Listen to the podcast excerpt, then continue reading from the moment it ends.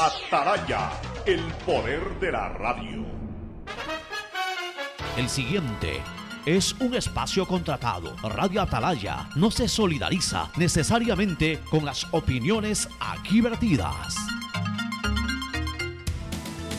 El siguiente en Radio Atalaya es un programa de opinión, categoría O, apto para todo público. La hora del pocho. La hora del pocho se viene con todo en Radio Atalaya. La hora del pocho. La hora del pocho. Alfonso el Pocho Car y su equipo traen para ustedes la opinión política, la opinión deportiva, más premios, sorpresas, regalos para sus oyentes. La hora del pocho, aquí en Radio Atalaya, cada día más líderes.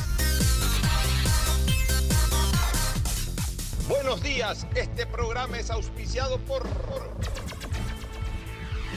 Aceites y lubricantes Gulf, el aceite de mayor tecnología en el mercado. Cuando necesites buenos genéricos, acude a la farmacia de tu barrio y pide genéricos de calidad. Solicita los medicamentos genéricos de Cuajén. Viaja conectado con internet a más de 150 países al mejor precio con el chip internacional Smart SIM de Smartphone Soluciones. Esta Navidad la mejor jugada es tener un nuevo Smart TV. En Claro lo encuentras al 50% de descuento.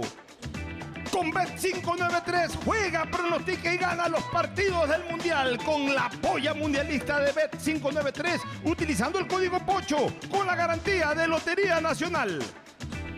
Mole el Fortín y el regreso del Gran Fortín Bingo navideño. Vuelve la campaña de Navidad más emocionante a Mole el Fortín. Por cada 15 dólares de compra tendrás la oportunidad de jugar y llevarte una camioneta full equipo 0 kilómetros. Además, fabulosos sets de líneas blancas, muebles y hasta tres motos eléctricas. Mole el Fortín, el lugar para comprar tus regalos navideños.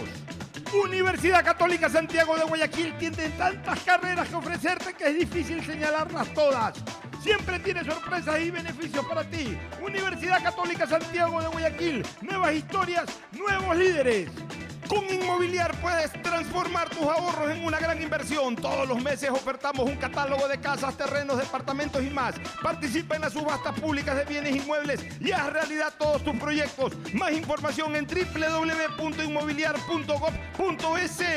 CNT no deja de sorprendernos. Gracias al convenio logrado con Oracle, la marca mundialmente reconocida de innovación tecnológica, CNT cuenta con la mejor plataforma para la gestión de datos y aplicaciones. Mi nombre es Irlanda Alegría Ávila. Las transacciones que más realizo en mi negocio son los pagos de servicios básicos. Un banco del barrio no solo es un negocio, es también el lugar donde puedes pagar tu planilla de luz, agua, teléfono e internet, enviar o cobrar giros nacionales y del exterior, o recargas de celular, televisión pagada e internet en pocos minutos y cerca de casa. Banco del barrio, en el corazón de tu barrio. Con Inmobiliar puedes transformar tus ahorros en una gran inversión. Todos los meses ofertamos un catálogo de casas, terrenos, departamentos y más. Participa en las subastas públicas de bienes inmuebles y haz realidad todos tus proyectos. Más información en www.inmobiliar.gov.es. Esta Navidad puedes tener tu nuevo Smart TV con el 50% de descuento. Compra en Claro un LG de 70 pulgadas o un Samsung de 55 pulgadas y págalo hasta en 36 cuotas. Esta Navidad con Pacificar puedes elegir el regalo perfecto. Acumula consumos desde 150 dólares y participa por 25 mil dólares en tarjetas de regalo. Además, tus diferidos participan por un millón de millas. Porque con Pacificar los regalos sí importan. Pacificar, historias que vivir. Banco del Pacífico.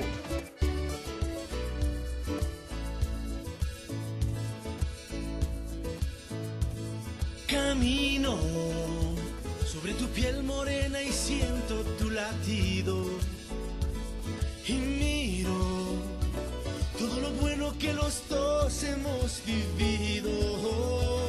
Te digo, solo hay razones para estar agradecido. Es lo que soy. 680, sistema de emisoras Atalaya. En su año 79, Atalaya de liderazgo AM, nadie lo mueve. Por eso cada día más líder. una potencia en radio y un hombre que ha hecho historia, pero que todos los días hace presente y proyecta futuro en el dial de los ecuatorianos. Este es su programa matinal, La Hora del Pocho, de este 16 de enero del año 2023. Aquí estamos junto a ustedes para recordar, eh, para analizar, para informar, para comentar, para publicitar, para todo lo que usted quiere escuchar en este su programa matinal del sistema de emisoras Atalaya junto a Fernando Edmundo Flores Marín, Fer Floma y también en esta época para entrevistar. Nuestro programa no es un programa de entrevistas, sino de análisis, de comentarios, pero siempre históricamente en las campañas electorales de- desde que existe la hora del pocho, eh, siempre en las campañas electorales nosotros entrevistamos a los principales protagonistas de la misma. Hoy va a estar aquí como entrevistado Andrés Volterre Mendoza Paladines, candidato al Consejo de Participación Ciudadana y Control Social. Hicimos también invitación al candidato, estaba programada una entrevista con el candidato de la Revolución Ciudadana la alcaldía de Guayaquil, Aquiles Álvarez Enríquez, pero hoy su muy atenta y eficiente coordinadora de prensa, doña Martita Pain, nos escribió señalando de que quedó muy agotado el debate de ayer, en fin, eh, eh, pidió, pidió que se le prorrogue la entrevista para otra oportunidad, así que estamos buscándole un espacio en la agenda, tenemos agenda llena, pero ya le buscaremos un espacio al candidato de la Revolución Ciudadana, Aquiles Álvarez Enríquez. Por ejemplo, mañana viene el candidato a la alcaldía por Centro Democrático, Jimmy Jairala Balaza. Este, estará presente también el día miércoles Héctor Vanegas y Cortázar, candidato a la prefectura. Ya estarán viniendo nuevamente la eh, candidata a la alcaldía por la reelección Cintia Viteri, vendrá también la, candidata a la prefectura por la reelección eh, Susana González, aunque ahí no sé si es por la reelección realmente, porque Susana no fue elegida prefecta, sino viceprefecta, y por el tema que todos recuerdan, el fallecimiento de Carlos Luis asumió la prefectura, pero digamos que es la eh, funcionaria que está eh, vigente en el cargo, ahora con licencia por el tema electoral, así que eh, también estamos buscando para que venga esta semana o máximo inicios de la próxima semana. Vendrán candidatos al Consejo de Participación Ciudadana, como ya lo señalé hoy. Está aquí Andrés Volter Mendoza Paladines para después de las once y media. También estará presente, eh, estará presente en pocos minutos, no, el día miércoles, perdón, estará Mónica Mosquera, viene desde la capital de la República, me parece. Mónica Mosquera, Mónica no con C, sino con K. Mónica Mosquera estará presente, es candidata, es una de las mujeres candidatas al Consejo de Participación Ciudadana. También vamos a ir conociendo de la papeleta de mujeres quienes son las candidatas, en este caso para el Consejo de Participación Ciudadana.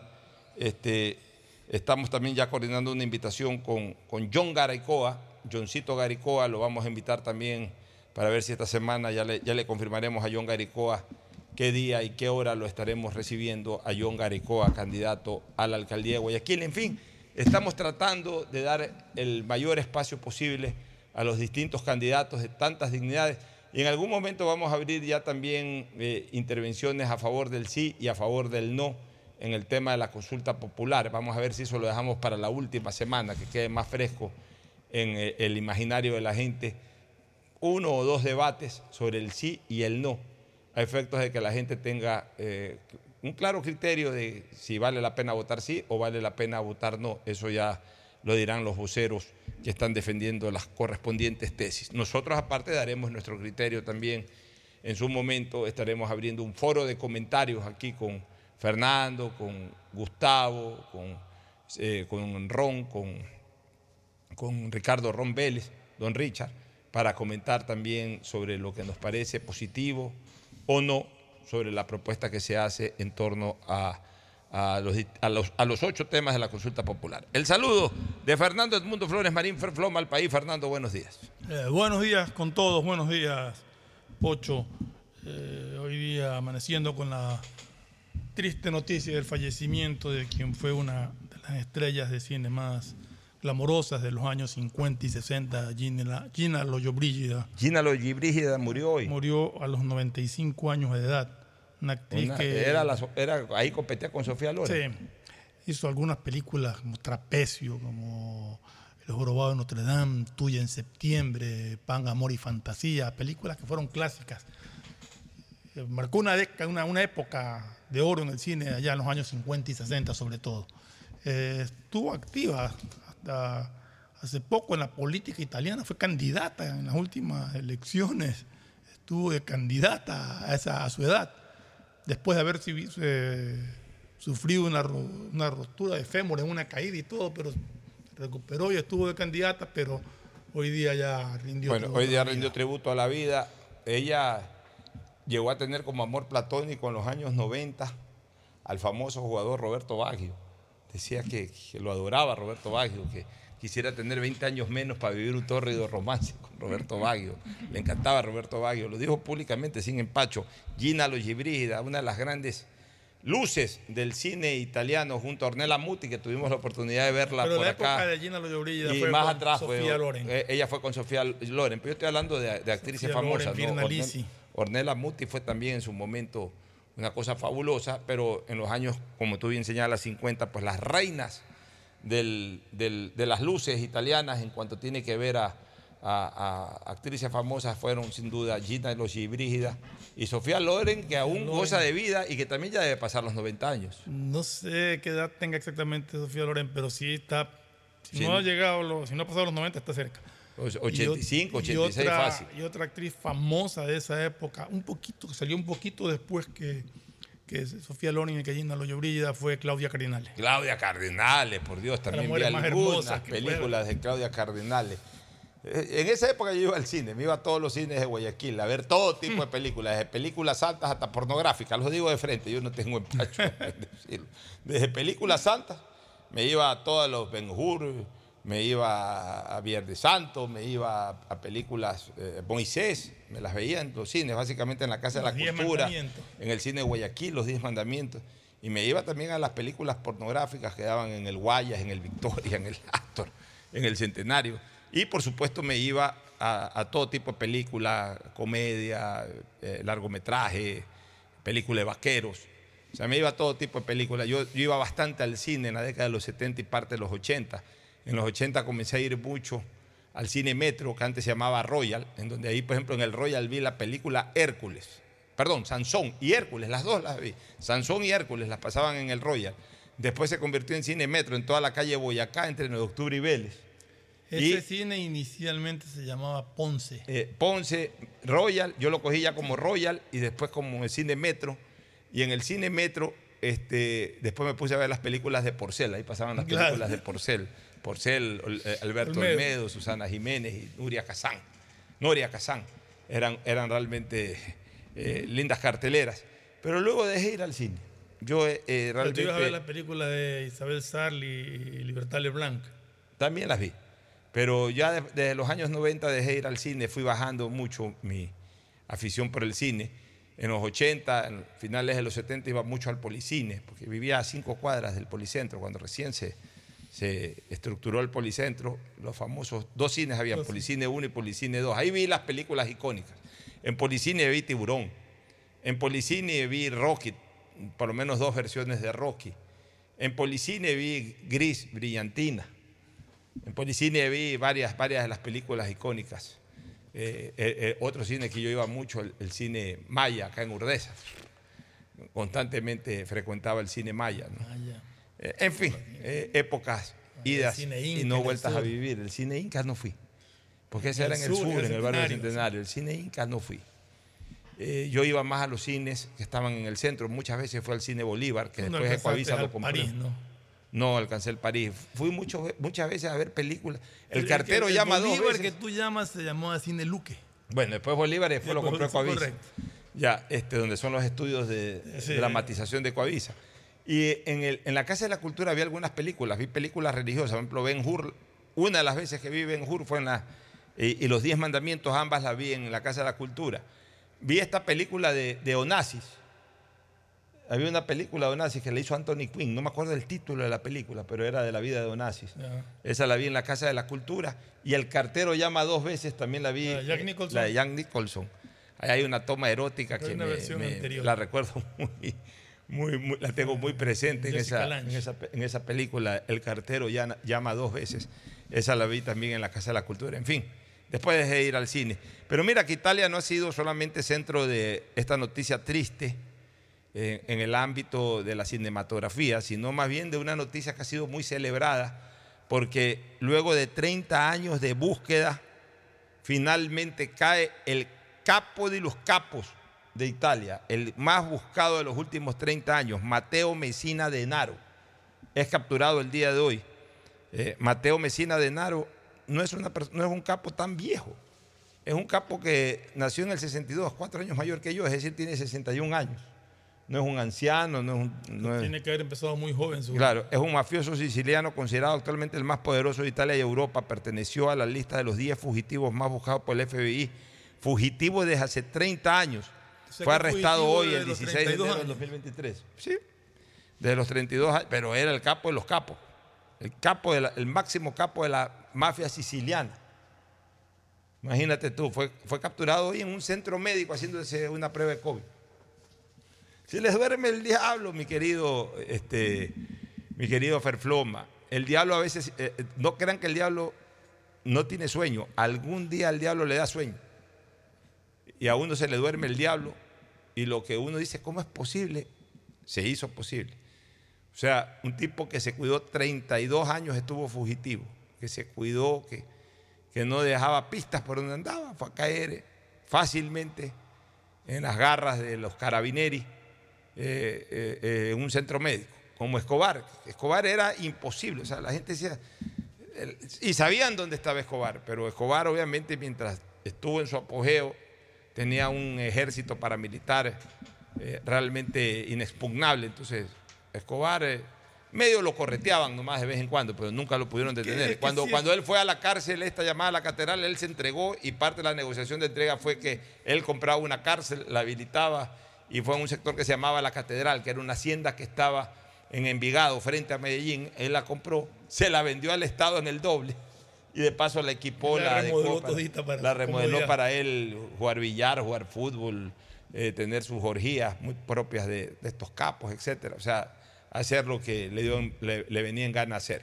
Este, pero bueno, después ya fue disminuyendo su potencial en la medida en que fueron liquidando a sus sicarios, a sus compañeros de, de cartel. Y ya cuando Escobar no era el mismo, pero igual era Escobar, se le durmió el diablo y entregó papaya, como se dice popularmente, y finalmente fue capturado. Ni siquiera capturado, fue ultimado, ya que eh, ofreció resistencia y, y finalmente lo mataron, en- imagínate, en el, en el techo, en el tejado de, de- de algún condominio, de, de alguna edificación por allá en Medellín. Así se les duerme el diablo. Hoy día se le durmió el diablo a este gran capo italiano, entre comillas, gran. Pasa que como tienen nexos con Y- la y lo- policía y lo capturaron. y le- todo, tienen gente en comprar y todo, se, se confían demasiado. se confían demasiado, eso es una gran verdad. Oye, entremos a hablar sobre temas de seguridad, que cada día ya quisiera hablar menos, no porque el problema baja, sino porque mi temor sube también. Somos seres humanos y, viendo todo lo que está pasando, a veces ya uno dice, ya no hay que hablar más de esto, pero desgraciadamente las circunstancias y la obligación que uno tiene con ustedes, amigos oyentes, eh, eh, genera pues que venzamos ciertos temores y- y- y expresemos nuestro punto de vista. El gobierno anunció una persecución exitosa. Me parece que incluso dentro del estado de flagrancia, dentro de las 24 horas, o ya, ya pero se considera flagrancia, este, eh, persiguió a estos delincuentes y capturó a una banda de siete integrantes de la misma, que fueron los que ultimaron, los que desgraciadamente le quitaron la vida a este empresario y muy buen presidente de la urbanización o ciudad de Los Ceibos. Hablo de Javier Rosero. Ahí están todos, el que manejaba la moto, otro que manejaba un carro, el que disparó, Que consiguió el carro. el que consiguió el carro. Está, está la estructura parcial, porque ahora lo que falta conocer es los intelectuales. Claro, ¿quiénes fueron los que ordenaron? Lo que falta conocer es quienes tienen la autoría intelectual y eso es importante que dentro de las investigaciones en algún momento se descubra la causa, la razón. En este crimen en especial. ¿Por qué? Porque está rompiendo de alguna manera el molde o los esquemas y, genera, aparte de mayor consternación, mayor preocupación en la ciudadanía. Porque este es un crimen realizado a una persona de bien que además estaba trabajando en beneficio de una colectividad precisamente para luchar contra la inseguridad. A ver, yo sí soy señores de los que digo y yo no tengo empacho en señalarlo, no toda vida es igual. Es injusto decir que toda vida es igual. Quizás ver, ante la ley, Toda la vida. En- yo, en- yo diría, eh, yo diría que toda la vida, todas las vidas valen lo mismo. yo no creo en ese Yo criterio. sí creo que todas las vidas valen. Bueno, la diferenciación que puedes hacer es que, lógicamente, la vida de un ciudadano de bien vale mucho más que la de un delincuente. ¿no? Por eso, sí pero es- entonces es que ahí, eh, hay a eso me refiero. A eso me refiero. No todas las vidas son iguales ni valen lo mismo.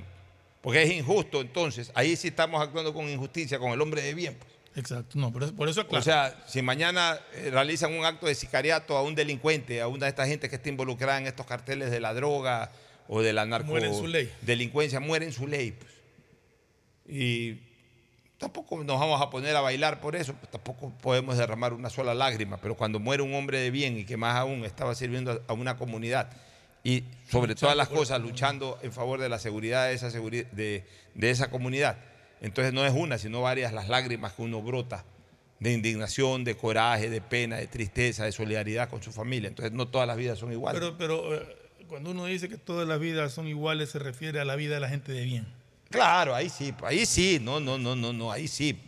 Yo marco la diferencia entre la gente que Correcto. anda en el bien y la gente que anda en el mal. Incluso dentro de, dentro de lo de, de- todos somos pecadores, todos somos eh, Todos más que tenemos pecadores, defectos, ¿no? todos tenemos defectos y todos tenemos incumplimientos, incluso a veces a las normas legales o a, los marcos legales. Eh, O sea, de todas maneras, ya una persona que de repente sea libidinosa o una persona que de repente cometa ciertos actos que puedan molestar a la sociedad, igual su vida vale, indiscutiblemente que vale. O sea, cuando yo marco esta diferencia es justamente contra esta lacra que está dedicada a dañar vidas, a, a destruir vidas. Ahí marco la diferencia de que no toda vida es igual. Porque quien está dedicado a matar, a cobrar 100 dólares o 200 dólares por darle muerte a un ser humano, aunque sea de su propia calaña, no importa, pero, pero, ya tiene como oficio matar, eh, es una, vida que, es una vida que incluso es peligrosa para la colectividad. Entonces, ahora sí hay, creo yo, este, la ruptura de un molde. ¿Cuál es la ruptura de ese molde? De que generalmente veníamos sacudidos por estos crímenes, salvo en los casos de víctimas colaterales, que obviamente también las lamentábamos con, mucha, con mucho dolor. Pero cuando se producían estos hechos, condenábamos el acto de violencia. Condenábamos el acto de violencia, aunque éramos conscientes de que finalmente se estaban matando entre ellos, pero ahora no. Ahora ya traspasó las fronteras de lo tolerable y le dieron muerte a una persona de bien, a una persona que trabajaba en beneficio de la colectividad. Entonces sí queremos, que, sí queremos conocer la trastienda, queremos conocer la intelectualidad y sobre todo las razones por las cuales se ordenó ese crimen. ¿Qué pasó? Eh, porque hay varias versiones. Hay algunas que dicen que como este señor era muy eficiente y había montado un gran control, un gran cuidado de su urbanización con cámaras y con asistencia electrónica y, y de alguna manera había también declarado la guerra a los delincuentes que se estaban tomando los sellos. ya había también eh, o venía coadyuvando incluso a, a- a- a- a subsanar eh, los déficits operativos de la propia policía, ayudándolos con combustible, alimentación, etcétera. Eh, eh, aquello pues fue mal visto por los delincuentes. La ciudadanía lo veía muy bien, la ciudadanía de los Ceibos, pero en cambio los delincuentes lo veían muy mal. Y que producto de, de aquello generó una reacción de los delincuentes de eliminarlo. Esa es una tesis, tesis, hipótesis yo diría, ni siquiera tesis, sino hipótesis. Ya, este, y luego también hay otra, de que el señor como presidente, el señor Rosero, como presidente de la comunidad de los Ceibos, estaba determinantemente opuesto a la construcción de un edificio Dos. o de dos edificios en sectores en donde los Ceibos siempre tuvo un reglamento muy especial en tema de construcciones y de habilitación de viviendas. Los Ceibos, a diferencia de Urdesa, siempre guardó, eh, guardó en, sus, eh, en las normativas, tanto internas como incluso municipales, siempre se hizo guardar la reserva de ser una ciudadela residencial. En los Ceibos, hablemos de los Ceibos. No estamos hablando ya de, de las extensiones de los Ceibos, que ya son eh, los olivos, que ya son otros. Colina de eh, los Colina de los Ceibos, que, eh, eh, Girasol, o, o por otros lados, distintos al Ceibos tradicional, al Ceibos Original. original. Ya, el Ceibos original siempre fue residencial. Al punto que durante muchísimos años el único negocio gastronómico que había en Ceibos era y, si- y era porque, Sí, y- sigue siendo porque funciona. No sé si ya el único, pero por lo menos durante muchos años el único restaurante en los Ceibos era el Yun Yip, Yep. un restaurante chino de unas personas de ascendencia china o nacidos en China que tenían en la calle Cuarta, si no me equivoco, su restaurante, pero desde que yo recuerdo que voy a los Ceibos, o sea, desde que yo era Todo- niño. toda la vida estuvo ahí. Desde que comenzó los Ceibos, creo que estuvo. Y de ahí los Ceibos lo que ha, tendido, ha tenido es tiendas. Que al tiro, una tienda de unos chilenos ahí en la, en la avenida esa central que hay, eh, digamos, en la, en la parte media de la ciudadela. Eh, han habido otras tienditas más. centrito Y, que un centro inicio. comercial que, que justamente fue el lugar cercano por donde se dio este crimen. Está al inicio Que del ahí, ingreso. ahí siempre hubo unos localcitos. Eso era todo lo que los Ceibos ofrecía como, como actividad comercial. El resto, ni oficinas ni nada. Todas las edificaciones, además bajas, de los Ceibos, casas, máximo condominios de dos pisos, todas han sido absolutamente residenciales. Entonces, y, una de las condiciones que se estableció, una de las normativas que, que se ha venido dando en los Ceibos es de que no se construyan edificios dentro de los Ceibos, de cuatro pisos, de cinco pisos, o sea, ya edificios de cierta altura. No creo que no tampoco, se pero puede de construir cierta más de dos pisos. Por eso, ya no se puede, creo que con un penthouse hasta un tercer piso. Pero ya para arriba siempre se prohibió aquello y entiendo que aún hasta hace poco tiempo atrás estaba prohibido. Pero al parecer se había cambiado esa normativa y se había decidido pues de que en los Ceibos se habiliten permisos para la construcción de estos edificios. Entonces, el comité de los Ceibos, de lo que yo he escuchado, y por supuesto el señor Rosero a la cabeza, se estaban oponiendo a la construcción de estos edificios. ¿Cómo se, op- se opone la comunidad? Por ejemplo, ahorita están en una batalla, una batalla abierta en Puerto Azul. Es la segunda batalla abierta en Puerto Azul en los últimos cinco años para evitar que se construya ahí y se, y se ponga a funcionar una gasolinera. Ellos no quieren tener una gasolinera como vecina. Y hace cinco años en Puerto Azul, o menos, cuatro años, abrieron así mismo una batalla sin cuartel para impedir que se construya un centro comercial. O sea, las colectividades, las comunidades, que tienen además comités residenciales, a veces libran estas batallas cuando están en desacuerdo y se enfrentan y movilizan gente y ponen carteles y se oponen y van al municipio y van por aquí y van por allá y llaman a la prensa, etcétera. O sea, esa hasta cierta hasta cierto punto esa es la tarea de estos comités, o sea, también defender un poco el criterio mayoritario de la gente que reside en esos lugares. Entonces se estaban oponiendo a la construcción de esos edificios y dicen, dicen que ahí habría una inversión eh, sucia, dinero sucio de por medio. Y que obviamente eso ha originado, entre otras cosas, la decisión de, de ejecutar desgraciadamente a este dirigente eh, barrial. Lamentable, pero si ya han sido detenidos los autores materiales, debería de darse una investigación a fondo para conocer qué hubo tras bastidores.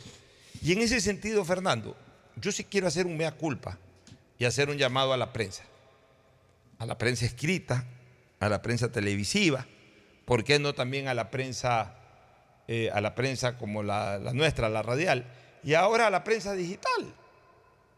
Hay algunos portales que hacen periodismo, digamos así, hacen periodismo a través de redes digitales. Así como se esmeran mucho en los, en los crímenes eh, o delitos de cuello blanco que se llaman, y básicamente en donde están involucrados sectores políticos o personajes políticos.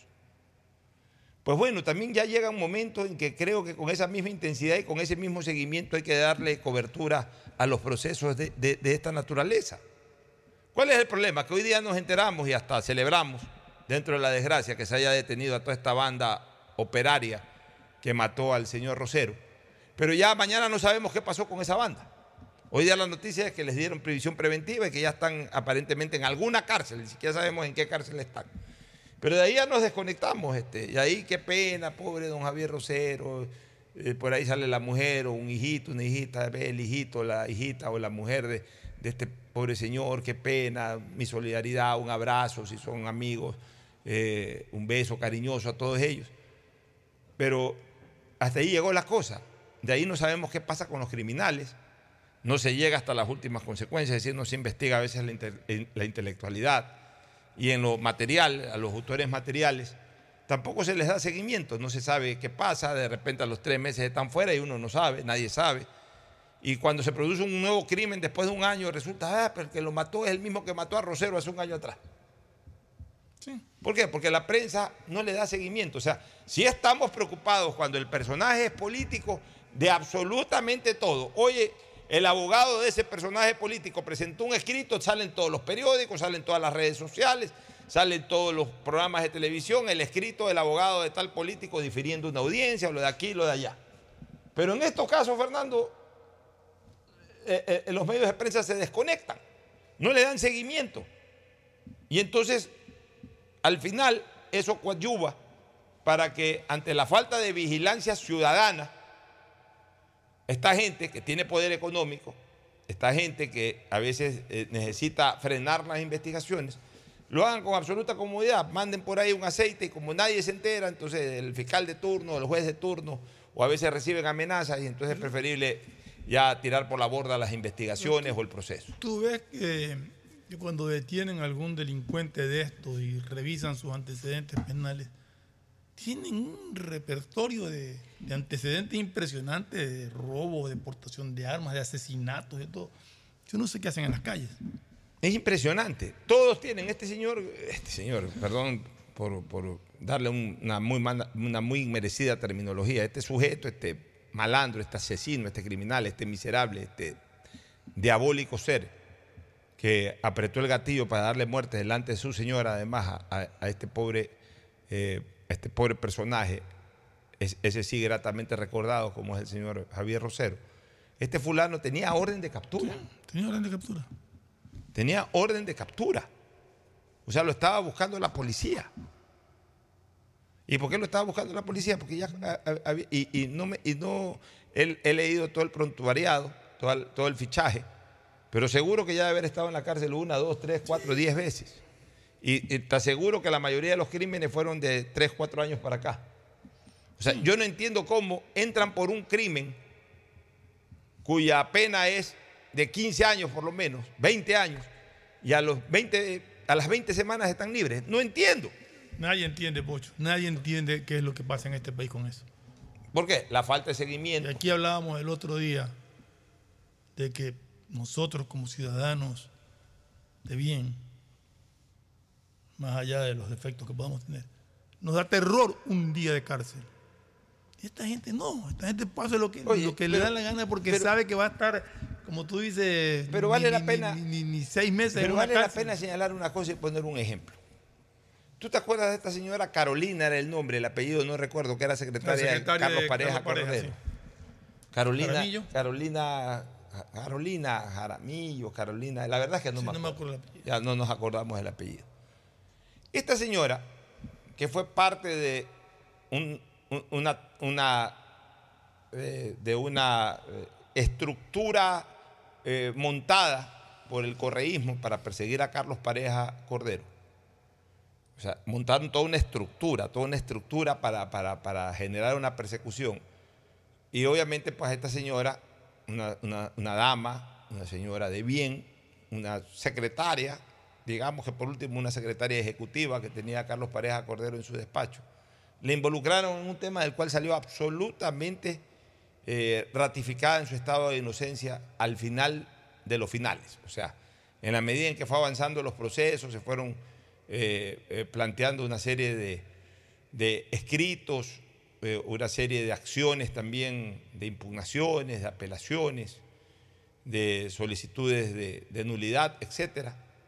Una vez que ese proceso que duró un tiempo bastante larguito, avanzó y ella pudo desgraciadamente, ella tuvo que buscar maneras de exponer Carol- Llanos. Carolina Llanos. Carolina Llanos, no, no, ya, no, no, no, Carolina no. Llanos era la del caso de. No, no, no. La del caso de Lara. de- Sí, sí, no, Carolina Llanos es del caso Lara. No, no, no, no. Yo sí, se, sí me- se me vino a la, a la mente el, el apellido de, el apellido Llanos, pero lo- mentalmente reflexioné que ese era sobre otro tema y precisamente sobre el tema de Galo Lara. No, esta señora era Carolina, no recuerdo el apellido en este momento, pero no importa. Esa señora tuvo que presentar una serie de recursos, apelaciones, hasta finalmente lograr Carolina Astudillo. Astudillo, doña Carolina Astudillo, hasta que al final se demostró su y fue ratificado su estado de inocencia. Pero mientras eso ocurrió, a esa señora le pusieron prisión preventiva. Sí. Una mujer, además, bastante mayor, no llegaba a ser adulta mayor, pero una mujer que pasaba de los 55 años. Una mujer que además se conoció estaba enferma de cáncer. Sí, estaba enferma. Y sin embargo, esa mujer pudo salir en libertad después de agotar un sinnúmero de instancias. Pasó prácticamente dos años privada de su libertad en el centro penitenciario de mujeres. Y solamente con una decisión judicial ulterior pudo recuperar su libertad. Y hasta recuerdo que cuando hubo esa decisión judicial se tomaron algunos días para liberarla. Ni siquiera que fue inmediato. Que hubo quejas hasta en eso finalmente.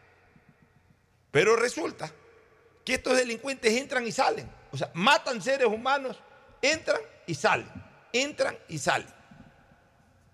O sea, son las incongruencias técnicas absolutas de la justicia. No hay argumentación técnica posible. Cualquier abogado que, los abogados acá del Ecuador conocemos desgraciadamente cómo se mueve el sistema penitenciario y la justicia. Pero cualquier abogado extranjero que venga, tráete un abogado argentino, tráete un abogado eh, italiano, tráete un abogado francés, tráete un abogado griego, cualquier abogado que venga acá, evidentemente va a sospechar la razón, pero técnicamente no va a encontrar explicación para todas- todos estos desafueros que se da con la justicia y con el régimen penitenciario. Que gente que a veces no ha cometido delitos, los tienen prácticamente un tiempo imposible de soportar, porque para una persona que no ha cometido un delito, un día en la cárcel es una tragedia, imagínate dos años. Y para estos que han cometido delitos, primero que llegan muertos de risa a encontrarse con sus compinches Atentan contra y la vida. y además encuentran rápidamente la forma de que salir. atentan contra la vida, no son delitos de decir que estafó a alguien o eh, gente que debe una pensión alimenticia que de paso si los encierras no van a tener cómo pagarla.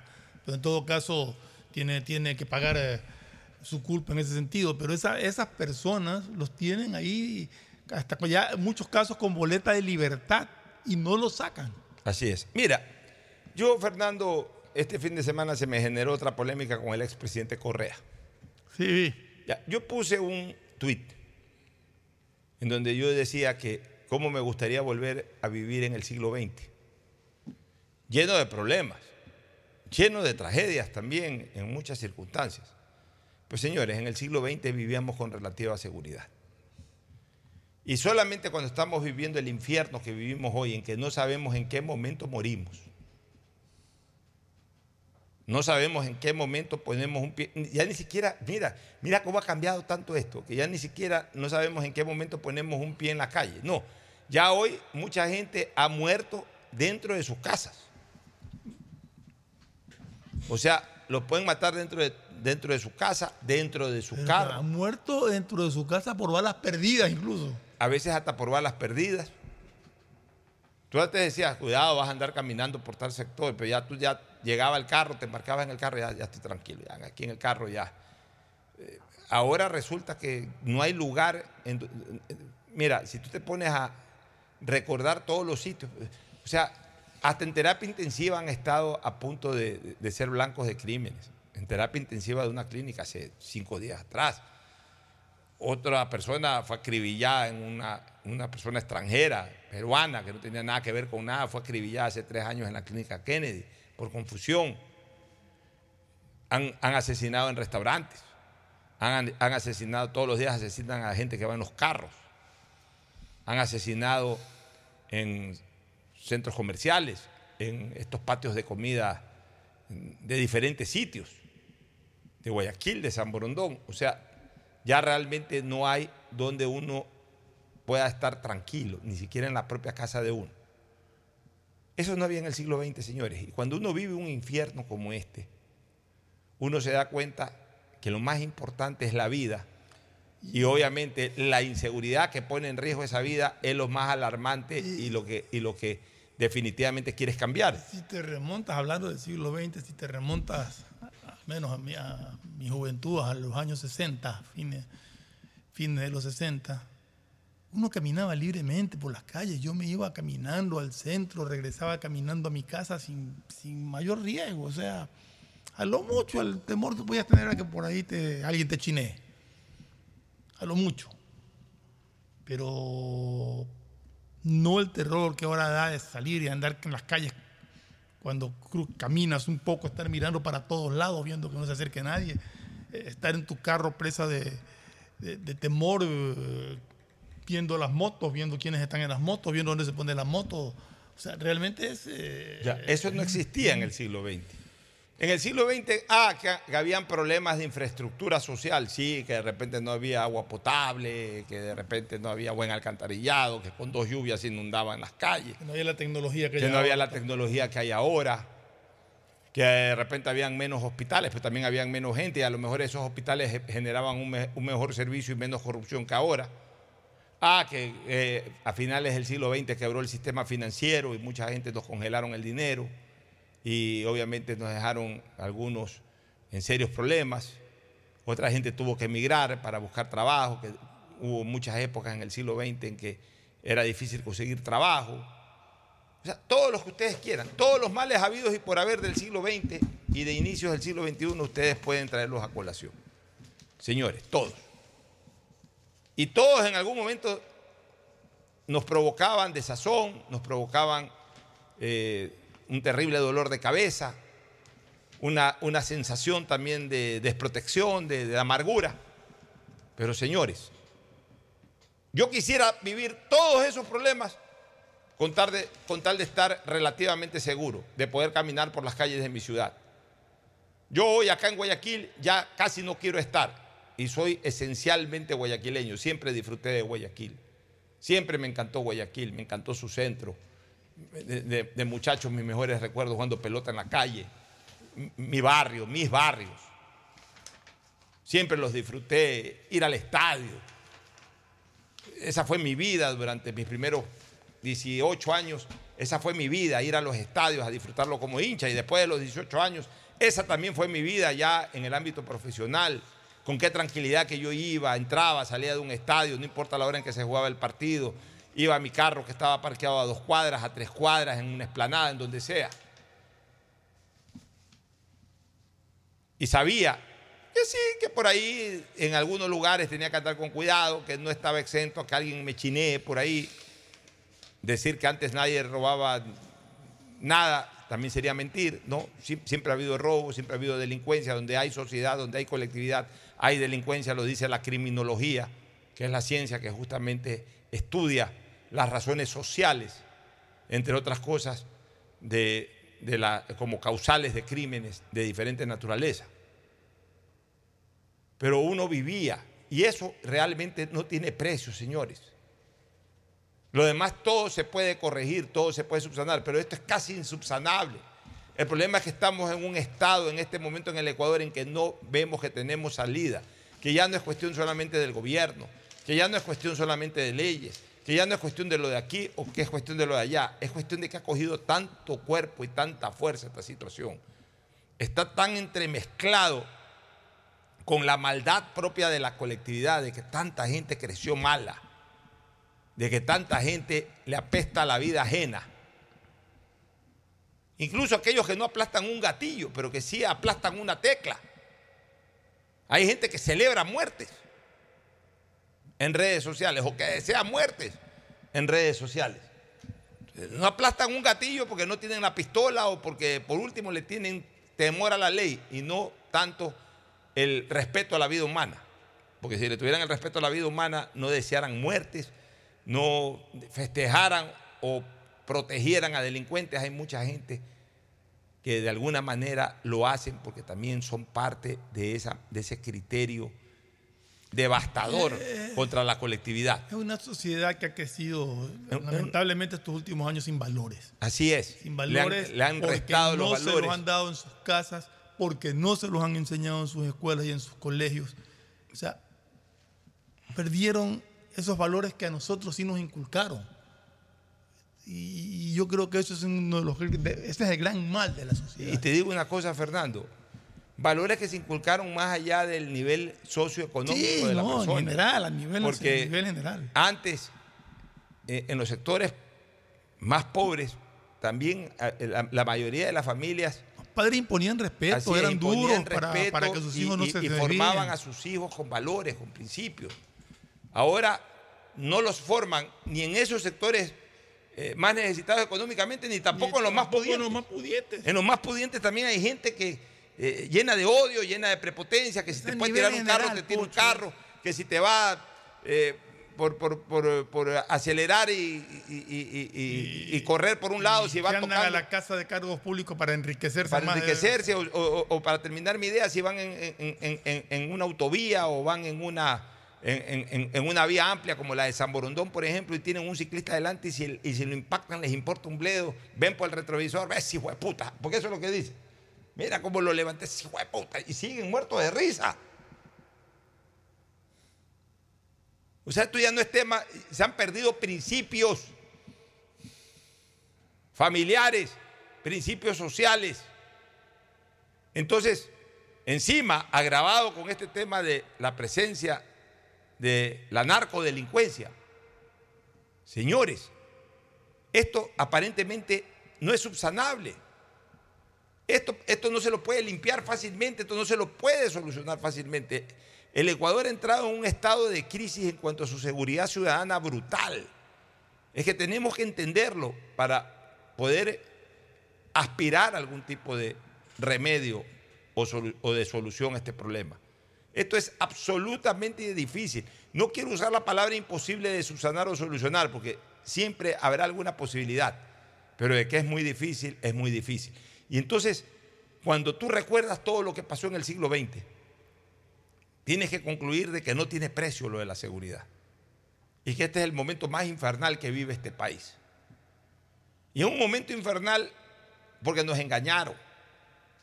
Porque nos hicieron creer que con la llegada de una hornada, entre comillas, distinta a la que estaba, que con una constituyente para elaborar una constitución distinta a la que venía eh, eh, gobernando este país a través de sus múltiples versiones previas.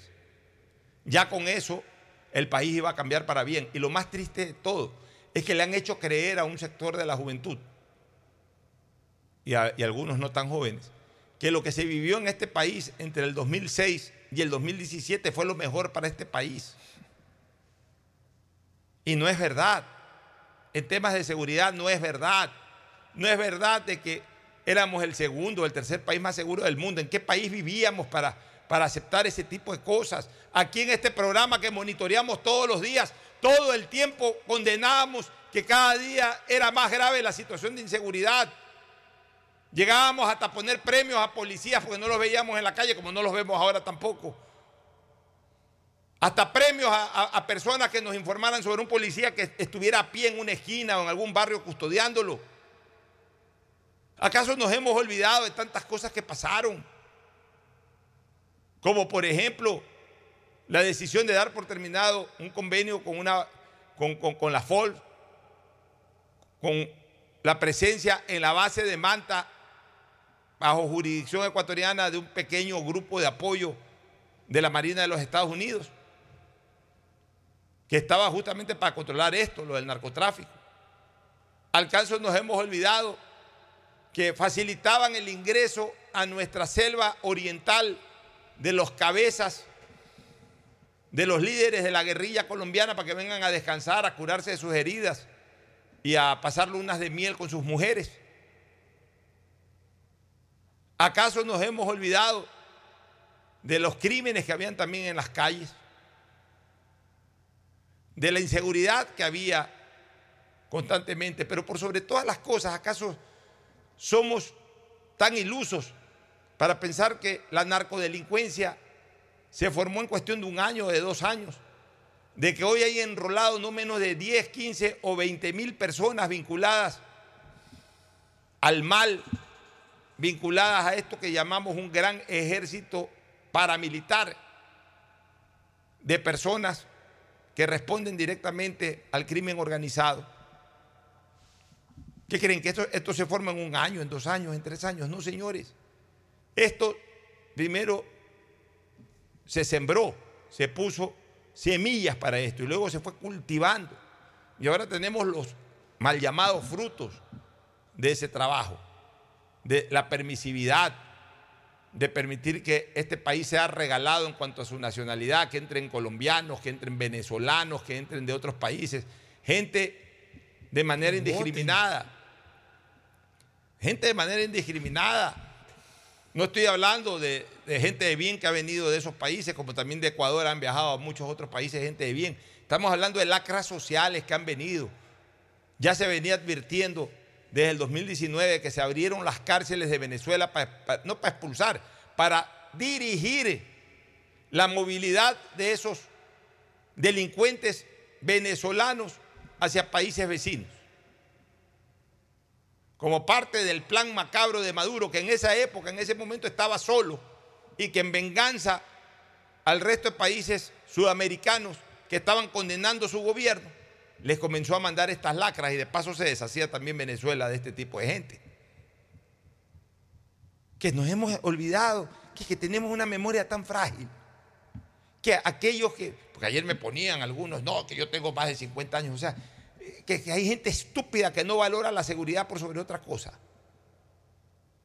Sí, que había problemas de agua potable, que llegaba el agua a tanqueros y ahora tenemos agua potable. Sí, eso es parte de las mejoras que con el tiempo va obteniendo una colectividad. Pero el no tener seguridad, el estar en medio de una guerra sin cuartel entre delincuentes, es la peor tragedia que nos ha pasado, porque ni siquiera vemos luz al final del túnel. Por eso yo quisiera regresar al siglo XX, porque todo tiene solución menos esto, porque todo se ha ido solucionando menos esto, esto en cambio se ha agravado. Porque de todo se puede salir con relativa posibilidad, hasta convertirla en absoluta posibilidad, pero con esto no se ve un camino ni siquiera a una relativa posibilidad y menos a una absoluta posibilidad. Es una pena, pero es una realidad, señores. Siguen matando a la gente en las calles, sigue muriendo gente. Sigue a mi criterio fallando también la actitud o la estrategia proactiva de la policía ha mejorado la estrategia reactiva de la policía. Pero ¿hasta cuándo vamos a seguir deteniendo delincuentes para que después de tres meses vuelvan a estar en las calles? Creo que la policía tiene que esforzarse más en la proactividad, es decir, en cuidar las calles. No con cuidar las calles se va a solucionar totalmente el problema. Delincuencia igual va a haber, muertos igual va a haber, pero por lo menos necesitamos, y lo volvemos a decir por enésima vez, más policías en las calles que traten de alguna manera blindar sectores, espacios que hoy desgraciadamente están a libertad absoluta, a disposición absoluta del AMPA. Es lo que tengo que decir, Fernando. Sí, o sea, ya eh, realmente no, no sé qué solución se le va a poder encontrar a esto, porque esto no es cuestión de, eh, de que sea del gobierno de turno o no, esto es una cuestión social profunda que se está enraizando, está tomando raíces demasiado fuertes en, en nuestro país. Yo hace un par de años dije que esta sociedad estaba, estaba podrida y ahora más que nunca me ratifico. Está peor que nunca. Está peor que nunca. Y todo esto comienza, y escúchenlo las personas, los oyentes, lo que estoy diciendo. Esto, ustedes tienen mucho de responsabilidad. Eduquen a sus hijos, enséñenles valores, enséñenles a respetar, enséñenles a valorar la vida y a, y a valorar el trabajo. Muchas veces, y me acabo de acordar hace un rato de, de un profesor de uno de mis hijos que algún día sonó el teléfono en mi casa. Contesté y me dijo, habla fulano de tal. ¿Dónde está su hijo? Le dije, ¿salió? ¿Sabe usted dónde está? Sí, le digo, está en tal parte. Ah, ok, gracias, me dijo. Ese profesor tenía la costumbre de llamar a los padres de familia a preguntarles si sabían dónde estaba su hijo. Ahora, muchos padres de familia no tienen idea de dónde andan sus Ya a hijos. los profesores les importa un bledo. Y a los profesores les importa un bledo. O sea, no solamente darle el seguimiento, que es un caso excepcional, Sí, no todos lo sí. hacían. Noble y excepcional, sino que ahora ni siquiera enseñan valores para que no caigan en lugares en donde no deben de estar. O sea, Exactamente. antes hasta les, les daban seguimiento para que no vayan a esos sitios. Yo recuerdo cuando también en mi colegio, tres compañeros míos se fueron a, un, a una La verdad- cantina. la verdad es que voy a dar el nombre del profesor. ¿Cómo se llama el profesor? No me acuerdo, bueno, el nombre no me acuerdo, pero era profesor Pazley, hermano de. De, de- de los Pazley. Sí, exacto, de, de los Pazley. Ya, este.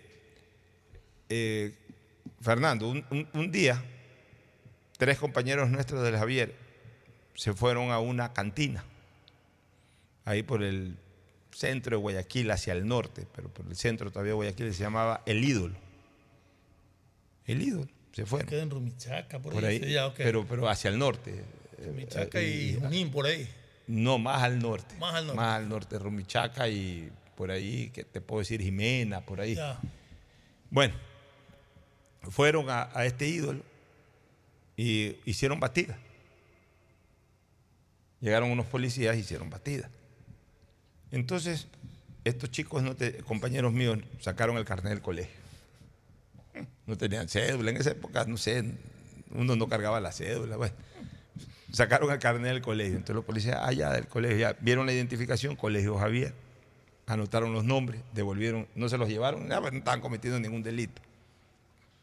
Al día siguiente, estos compañeros fueron como grandes próceres a contarnos que sí, que en el ídolo, que una botella, que, que las chicas de ahí del cabaret, que todo, que por aquí, que por allá, y la gente, ah, qué bacán, qué bacán, qué bacán. Como al mediodía los llamó el padre rector. La policía había llamado al colegio, es decir, fulano, sutano y perencejo, ayer fueron vistos en una batida que hicimos, sacaron el carnet del colegio, anotamos su nombre, no estaban cometiendo ningún ilícito, pero les informo, le informo al plantel para los fines pertinentes. Los llamó el padre rector, les hizo un llamado severo de atención, como no fue una infracción dentro de- del colegio, no les pusieron la más baja nota en conducta, pero les bajaron la calificación en conducta que promediaban siempre, o sea, sacaban 18 en conducta, le pusieron 15 en conducta. No le pusieron 12 porque 12 es rojo y eso. Ya 12, 09 en esa época, que eran notas rojas de conducta, que incluso generaban sanción de aplazar una materia para abril. Esas eran ya para quienes cometían una infracción dentro del colegio, pero fueron enérgicamente llamados la atención. Y después llegaron ahí con el rabo entre las piernas. ¿Y qué pasó? ¿Qué les dijo el padre? Pucha, ni, ni nos hagas acuerdo, nos dijo de todo. O sea, así se, así se, se educaba a los hijos antes. Pero ahora resulta que en redes sociales, cuando uno dice que a veces hace falta la beta, saltan. Todos estos jóvenes, toda esta generación de veintipico de años, de treinta y pico de años, mentalidad progres, que no, que cómo vas a creer, que, que, salvajada, que cómo, cómo que, que esto es de las cavernas, que cómo vas a pedirle a un padre o a una madre que castigue con... Cuando se va la luz, tu vida se detiene. Evita los cortes pagando tu planilla en nuestra app o visitando nuestras oficinas. Con CENEL EP, tu vida sigue. Gobierno del Encuentro. Guillermo Lazo, presidente. Autorización número 598. CNE, elecciones 2023. Viaja conectado con Internet a más de 150 países al mejor precio con el chip internacional Smart SIM de Smartphone Soluciones.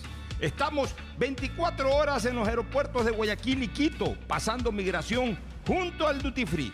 También en Plaza Quil, local 55, en San Borondón, en la avenida principal de Entre Ríos.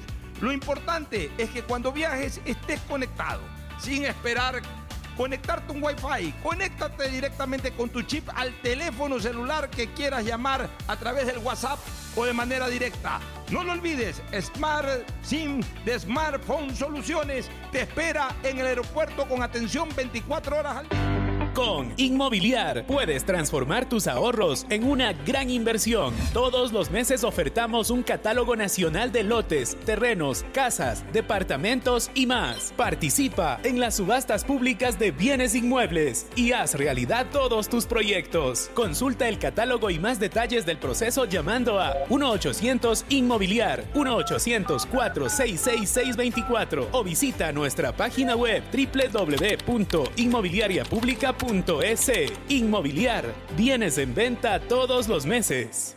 Autorización número 447. CNE Elecciones 2023. La alcaldía informa que ya puedes registrarte al programa Generación Digital.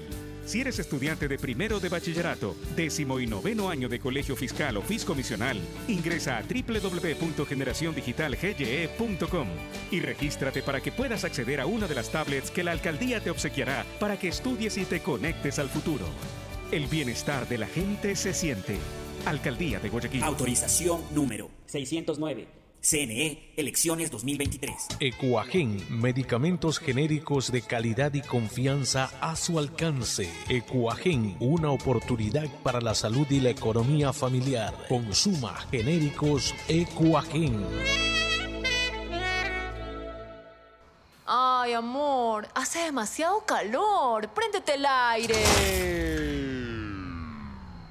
Cuando se va la luz, tu vida se detiene. Evita los cortes pagando tu planilla en nuestra app o visitando nuestras oficinas. Con CENEL EP, tu vida sigue. Gobierno del Encuentro. Guillermo Lazo, presidente. Autorización número 598. CNE Elecciones 2023. Esta Navidad vuelve la campaña más emocionante a Mole el Fortín.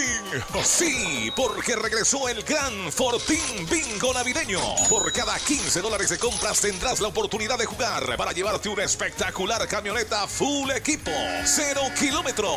Además de un fabuloso set de línea blanca, un magnífico set de muebles y tres maravillosas motos eléctricas. Ven y aprovecha a comprar todo tus regalos en Mole El Fortín. Nos vemos el 7 de enero en nuestro juego en vivo.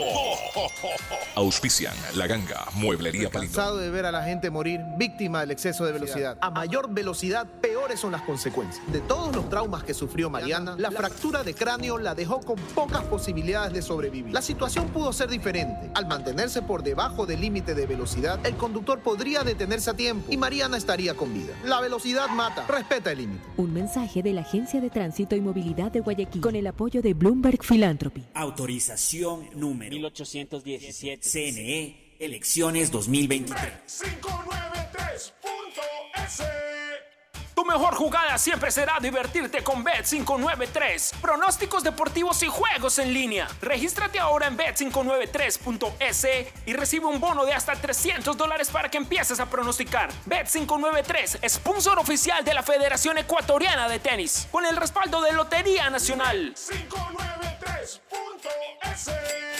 lo viven ellos, lo juegas tú. Aplican condiciones y restricciones. Hola, tía. Sí, tía, sí recibí tu regalo. ah, claro. Sí, me gustó mucho el cupón de descuento para clases de tejer en pareja. Nada más me falta el novio para ir. Pacificar te ayuda a regalarle a todos lo que de verdad quieren. Acumula tus consumos y participa por 25 mil dólares en tarjetas de regalo y un millón de millas para que vivas al máximo esta Navidad. Porque los regalos sí importan. Sinceramente, Pacificar. Banco del Pacífico. Aplican condiciones. Más información en www.bancodelpacifico.com. Con Inmobiliar puedes transformar tus ahorros en una gran inversión. Todos los meses ofertamos un catálogo nacional de lotes, terrenos, casas, departamentos y más. Participa en las subastas públicas de bienes inmuebles y haz realidad todos tus proyectos. Consulta el catálogo y más detalles del proceso llamando a 1-800 Inmobiliar 1-800-466-624 o visita nuestra página web Inmobiliar. Bienes en venta todos los meses. Autorización número 447. CNE, elecciones 2023. Hola, ¿qué tal? Mi nombre es Jonathan Río Frío Rodríguez y mi local se llama Ferretería Ferre Norte JR. De verdad se hacen variedad de transacciones. Descargas de telefonía celular, cargas de televisión, de internet. Realmente se hace de todo. Un banco del barrio no es solo un pequeño negocio, es también el lugar donde puedes realizar recargas de celular, televisión pagada e internet. Pagar tus servicios básicos, enviar o cobrar giros nacionales y del exterior en pocos minutos y cerca de casa. Banco del Barrio, en el corazón de tu barrio. La alcaldía de Guayaquil presenta su aplicación Mi Muni. Una app donde podrás acceder a servicios municipales, reportar incidentes en tu sector, información sobre obras, inscribirte en programas municipales y enterarte de todos los eventos que la ciudad tiene para ti. Descarga ya la app Mi Muni en App Store y Google Play. El bienestar de la gente se siente. Alcaldía de Guayaquil. Autorización número 608. CNE, elecciones Hay 2023. sonidos es mejor nunca tener que escuchar. Porque cada motor es diferente. Desde hace 104 años, Lubricantes Cool mantiene la más alta tecnología y calidad en línea de aceites para motores a diésel y gasolina. Está hecho con una fórmula especial para dar excelente protección a todo tipo de motores, evitando el desgaste prematuro de pistones, anillos y árbol de levas, ayudando a mantener limpio el motor y libre de depósitos que se forman por las altas o bajas temperaturas. Dele a su motor lo que se merece. Lubricantes Gulf, la más alta tecnología en lubricación. 104 años preservando la vida de su motor. Lubricantes Gulf. Gulf es más lubricante.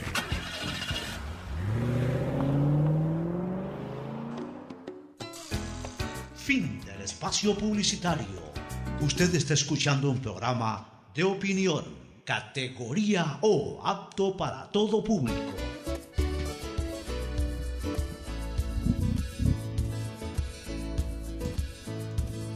Camino sobre tu piel morena y siento tu latido.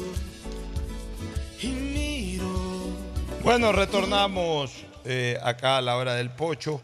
Ayer fue jornada de debates a la alcaldía de Guayaquil y, y de- y del resto del país. Hubo debates también en la alcaldía de los candidatos hacia la alcaldía de Quito, de Milagro, de Durán, me parece que fue el sábado. Oye, en Milagro les ha tocado, no vi el debate de Milagro, así mismo se dividieron en dos rondas. Les ha tocado debatir a padre y a hijo. Sí. Oye, esa familia, escúchame, la familia Ceballos, Villavicencio hacia abajo o hacia descendientes, ha sido, Ceballos, con, Villavicencio. sí, con todo cariño y respeto además, ha sido una familia de hermanos, de familiares y, y rivales, o para analogar lo que fue el título de una famosa telenovela de amigos y rivales, mira tú. Comenzó con los troncos de los Ceballos Villavicencio, que son en este caso José Francisco y Alex. Y Alex. Fueron rivales en muchos clásicos del astillero y fueron rivales también en eh, cuando Alex jugaba en Valdés y Pancho en Barcelona. Luego los hijos. Los hijos de Pancho han rivalizado, el, el arquero, Gabriel que se llama, ha rivalizado contra José Francisco. En- entre primos también. Y de eh, hecho eh, me acuerdo que un partido que José Francisco le marcó un gol. le marcó un gol, el otro creo que le tapó un penal, o le hizo un gol de penal, no recuerdo, pero se han enfrentado. Eh, de ahí entre primos también, porque en algún momento uno de los Ceballos, Enríquez, enfrentó a uno de los hijos de Alex Ceballos, que era arquero, o entre arqueros se enfrentaron a sí mismos en alguna ocasión. Y ahora está en la política. se enfrentan padre e hijo, un, un caso bastante sui generis. Eh, padre e hijo se han, se han encontrado ahora pues, como candidatos por distintos partidos políticos a la alcaldía de Milagro. Entonces ya es como una costumbre, ¿no? Que de lo deportivo a lo político, pero igual eh, han tenido enfrentamientos. Obviamente, pues en el marco sano, en el deporte, no sé cómo esté la relación en lo político. O sea, ahí sí no puedo decir eh, si es que la cosa eh, marcha bien o no.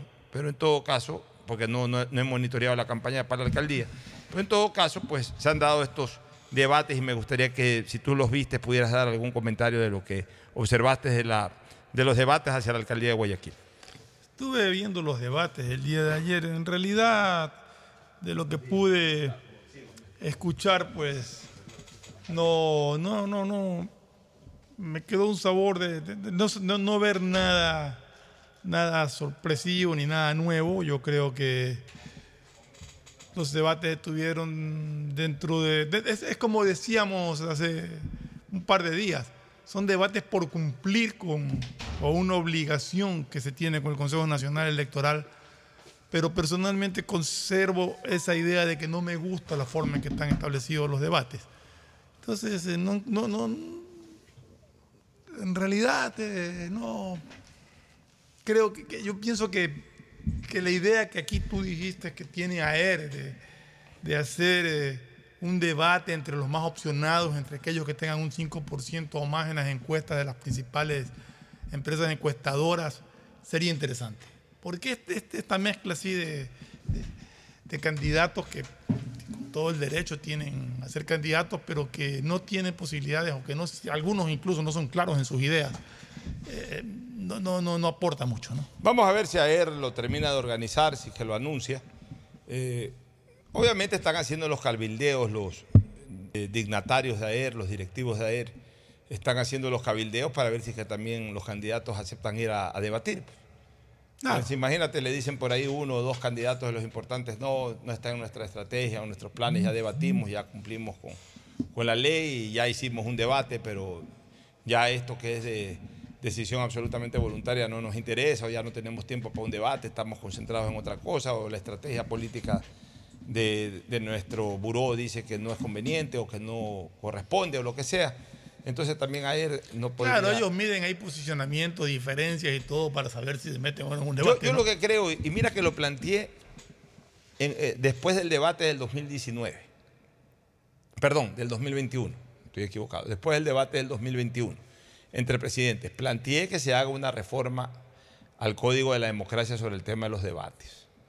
Señores, en esto hay que ser eh, objetivo y no subjetivo. Con el famoso cuento de que no, que no puedes discriminar, que todos son iguales. Insisto, desgraciadamente no todas las personas somos iguales en todo. Somos iguales en ciertas cosas, todos tenemos que cumplir la ley, sí, pero no todos somos iguales en todo. Asimismo, en una carrera electoral no es lo mismo, porque al, al final el debate no es para el lucimiento del candidato, sino para tener clara una, eh, un, un panorama por parte del elector. El, el debate es para ayudar al elector, no para ayudar al candidato. Aquí la gente piensa que los debates son para ayudar al candidato. No, es para ayudar al elector. ¿Al elector cómo se lo ayuda? Al elector se lo ayuda confrontando entre aquellos que tienen una mayor intención de voto, porque se supone que la intención del voto no es, una, no es otra cosa que la medición de por quién está más la gente. Entonces, estadísticamente, políticamente se sabe que si hay alguna duda de un, eh, de, de un elector que tiene en su mente a dos o a tres candidatos para votar, generalmente son los candidatos tienen una mayor fortaleza electoral. Entonces la gente tiene la duda, a ver, yo quiero votar por fulano, pero Sutano le está diciendo la plena y, y lo que dice Sutano también es la plena. Entonces me gustaría verlos en un debate. Pero resulta que aquí, con este cuento de la no discriminación, entonces sortean y resulta que ponen a debatir eh, a una persona, X, Y o Z, hombre o mujer, no importa, que tiene una gran aceptación popular contra otra que no lo conocen ni en su barrio. Entonces, ¿qué, confrontación, qué contradicción puede haber ahí? ¿Qué duda puede tener el elector? Por eso yo he venido proponiendo desde hace algún tiempo que los debates obligatorios tienen que ser en, el marco de un, de un estudio estadístico. Las encuestas también aquí han sido satanizadas, no señores. Las encuestas es una herramienta estadística de estudio de mercado. No, no es que son 100% la verdad. Ya, pero por lo menos te dan una tendencia correcta. Quizás no un resultado definitivo apegado a la absoluta realidad, pues sí te dan una tendencia correcta. La gente cree que las encuestas solamente es para elecciones. No, las encuestas hechas técnicamente sirven para justamente tomar decisiones en relación, por ejemplo, al mercado. Si yo mañana quiero abrir aquí una sanduchería en, esta, en, este sector donde está aquí la radio, aquí afuera de la radio quiero abrir una rica sanduchería. Bueno, tengo que hacer un estudio de mercado. ¿Y eso cómo se hace? A través de una encuesta. ¿Qué me dice la encuesta? Si aquí la gente que vive en este sector primero le gusta comer sándwiches, segundo, si hubiera una sanduchería, una buena sanduchería, si vinieran con frecuencia. Tercero, si es que eh, suelen comer fuera de la calle, suelen comer este tipo de cosas. Entonces, hago un estudio de mercado y resulta que la encuesta me dice, sí, es justo lo que se estaba pidiendo ahí una sanduchería. Pongo la sanduchería. Para eso son los estudios de mercado.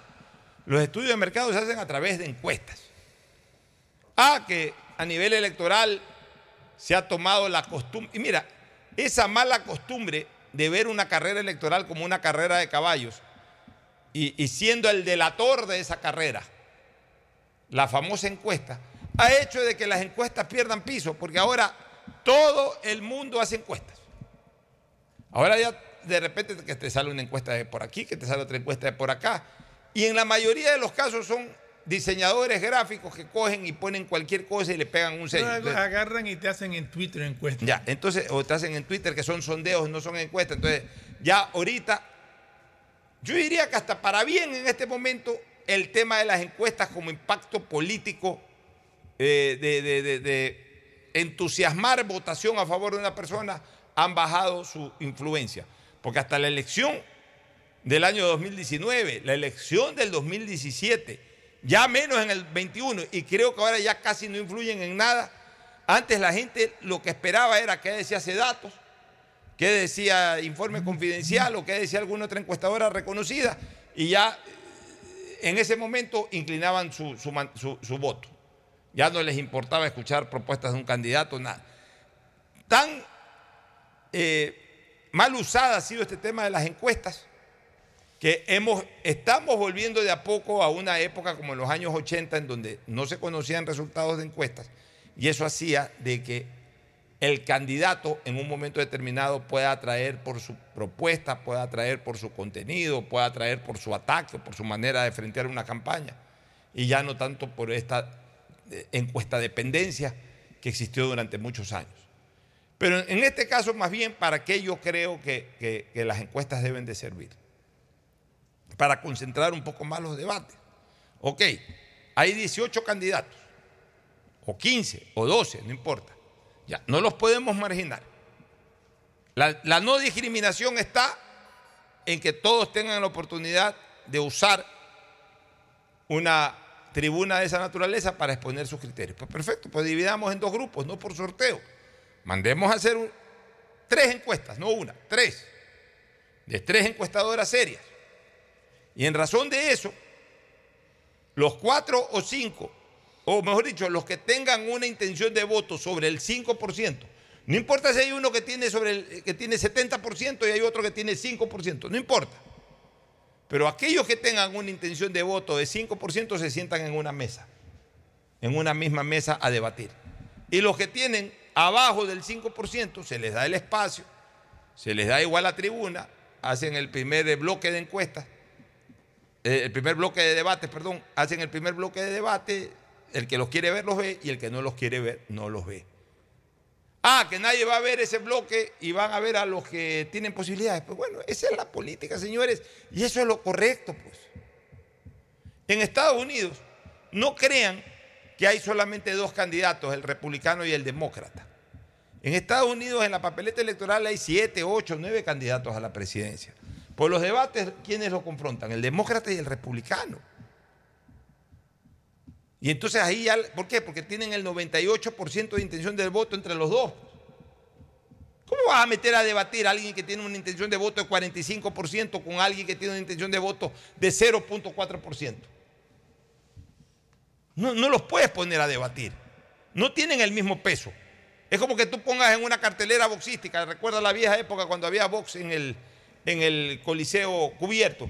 Yo recuerdo, salían en los periódicos toda la cartelera. Primera pelea a las 4 de la tarde, peso gallo. Segunda pelea a las, a las 4 y media de la tarde, eh, ligero junior. A las 6 de la tarde ya era la cuarta pelea, peso, peso welter. Después ya peso mediano. Y al último, si es que había un par de pesos pesados, pesos pesados. No es que ponían a pelear el de peso gallo con el peso pesado. Pues. Es lo mismo acá, pues señores. O sea, tú tienes que poner en una mesa a discutir a los que tienen una mayor intención de voto. Si es tan fácil. Se contratan tres encuestadoras.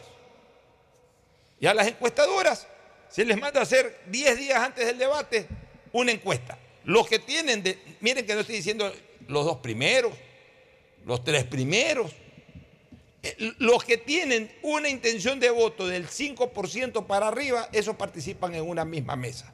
Pueden ser los 10 o pueden ser 3 o 4. Los que tengan del 5%, que ya es un mínimo representativo. Los que tienen 1%, 2%, ¿cómo se pueden poner frente a frente con alguna persona que tiene una intención de voto de 25, de 35, de 40%? Pues? Es hasta absurdo, pues. El que tiene 1% o 2% quiere decir o que no lo conoce nadie, o cuyo mensaje ni siquiera la gente lo conoce, que no tiene ningún tipo de impacto. ¿Cómo puede discutir con una persona que tiene un importante impacto? ¿O me equivoco, Fernando? No, por eso, por eso comencé diciendo que para mí eh, realmente los debates que hubo fueron por cumplir con una obligación que tiene con el Consejo Nacional Electoral. Pero en el fondo no, no, no, yo no quedé satisfecho, no me gustó el formato de los. Pero ya de en la intervención, en el contenido de los candidatos. Como, como, lo dije, hay candidatos que no tienen claras sus ideas, hay candidatos que no estaban preparados. Y... Por ejemplo, ¿a quién le viste falta de claridad en, los, en las ideas? Sabes que hay candidatos que no me acuerdo los nombres. Con eso te digo todo.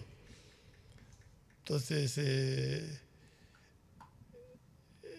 tú tienes eh, un debate que, que, eh, que, coincido plenamente. O sea, yo creo que, que, los que tienen que debatir son aquellos que tienen peso político, si cabe el término, peso político, gente que está metida en la política, gente que es conocida, gente que tiene intención de voto. Pero a mí esto de que tengan que preguntar entre sí los candidatos y el uno le preguntaba al otro, o sea, habían temas específicos. Y están tocando un tema específico, pero sin embargo el que preguntaba le preguntaba sobre otra cosa completamente distinta. O sea, eso es... Todo, todo eso sin sabor me dejó a mí. Ya. ¿Tú viste, ¿Tú viste los dos debates de Guayaquil? Viste casi todos los dos debates. Ya, ¿viste alguien que haya salido fortalecido en el debate? A ver, vamos por los grupos. Mm. Vamos al primer grupo, que es donde estaban la mayor cantidad de candidatos con una intención de voto superior al 5%. Concretamente, el, grupo en donde participaron Aquiles Álvarez, que hoy estaba invitado y no ha podido venir porque dijo la relacionista pública que prefirió tomar este día de descanso luego del debate. En ese grupo estaba Aquiles Álvarez, estaba eh, Jimmy Jairala, estaba, Pedro Pablo Duarte. y había, estaba, Rocío Serrano, estaba... ¿John Garicoa estaba ahí? John Garicoa también estaba ahí. Ya, ok, perfecto. A ver. Bueno, no importa. Pero digamos, estaban tres de los cuatro candidatos. O sea, en ese debate hubo tres candidatos presentes con una intención de voto superior al 5% y una gran ausente que fue la alcaldesa de Guayaquil a quienes le dispararon ver, Justamente te iba a decir eso. En ese, en ese debate, este primer debate, todos apuntaron contra la alcaldesa. Por eso. O sea, no hubo confrontación entre ellos. todos eran apuntando los dardos al alcalde. Ya, entonces hubo una gran ausente. O sea, exacto, una gran ausente que, que, fue atacada. Que además, no, es que, no, es que, estuvo ausente porque no fue, pero que te sino porque le tocó, otro, grupo, otro grupo. Y, y, y, tuvo Pero lo que, te queda claro, al menos como conclusión de todo ese debate, es que todos apuntan a quien va adelante. la impresión que te da es que dentro del proceso de, análisis que ellos puedan haber hecho o encuestas que ellos tengan, definitivamente la alcaldesa de Guayaquil las lidera, porque todos apuntaron a ella. Así es. Pero dentro de aquello, ¿cuál le sacó más brillo al debate, a tu criterio? Es difícil decirlo. Es difícil. El hecho que digas que es difícil es decirlo, quiere decir que ninguno te impactó.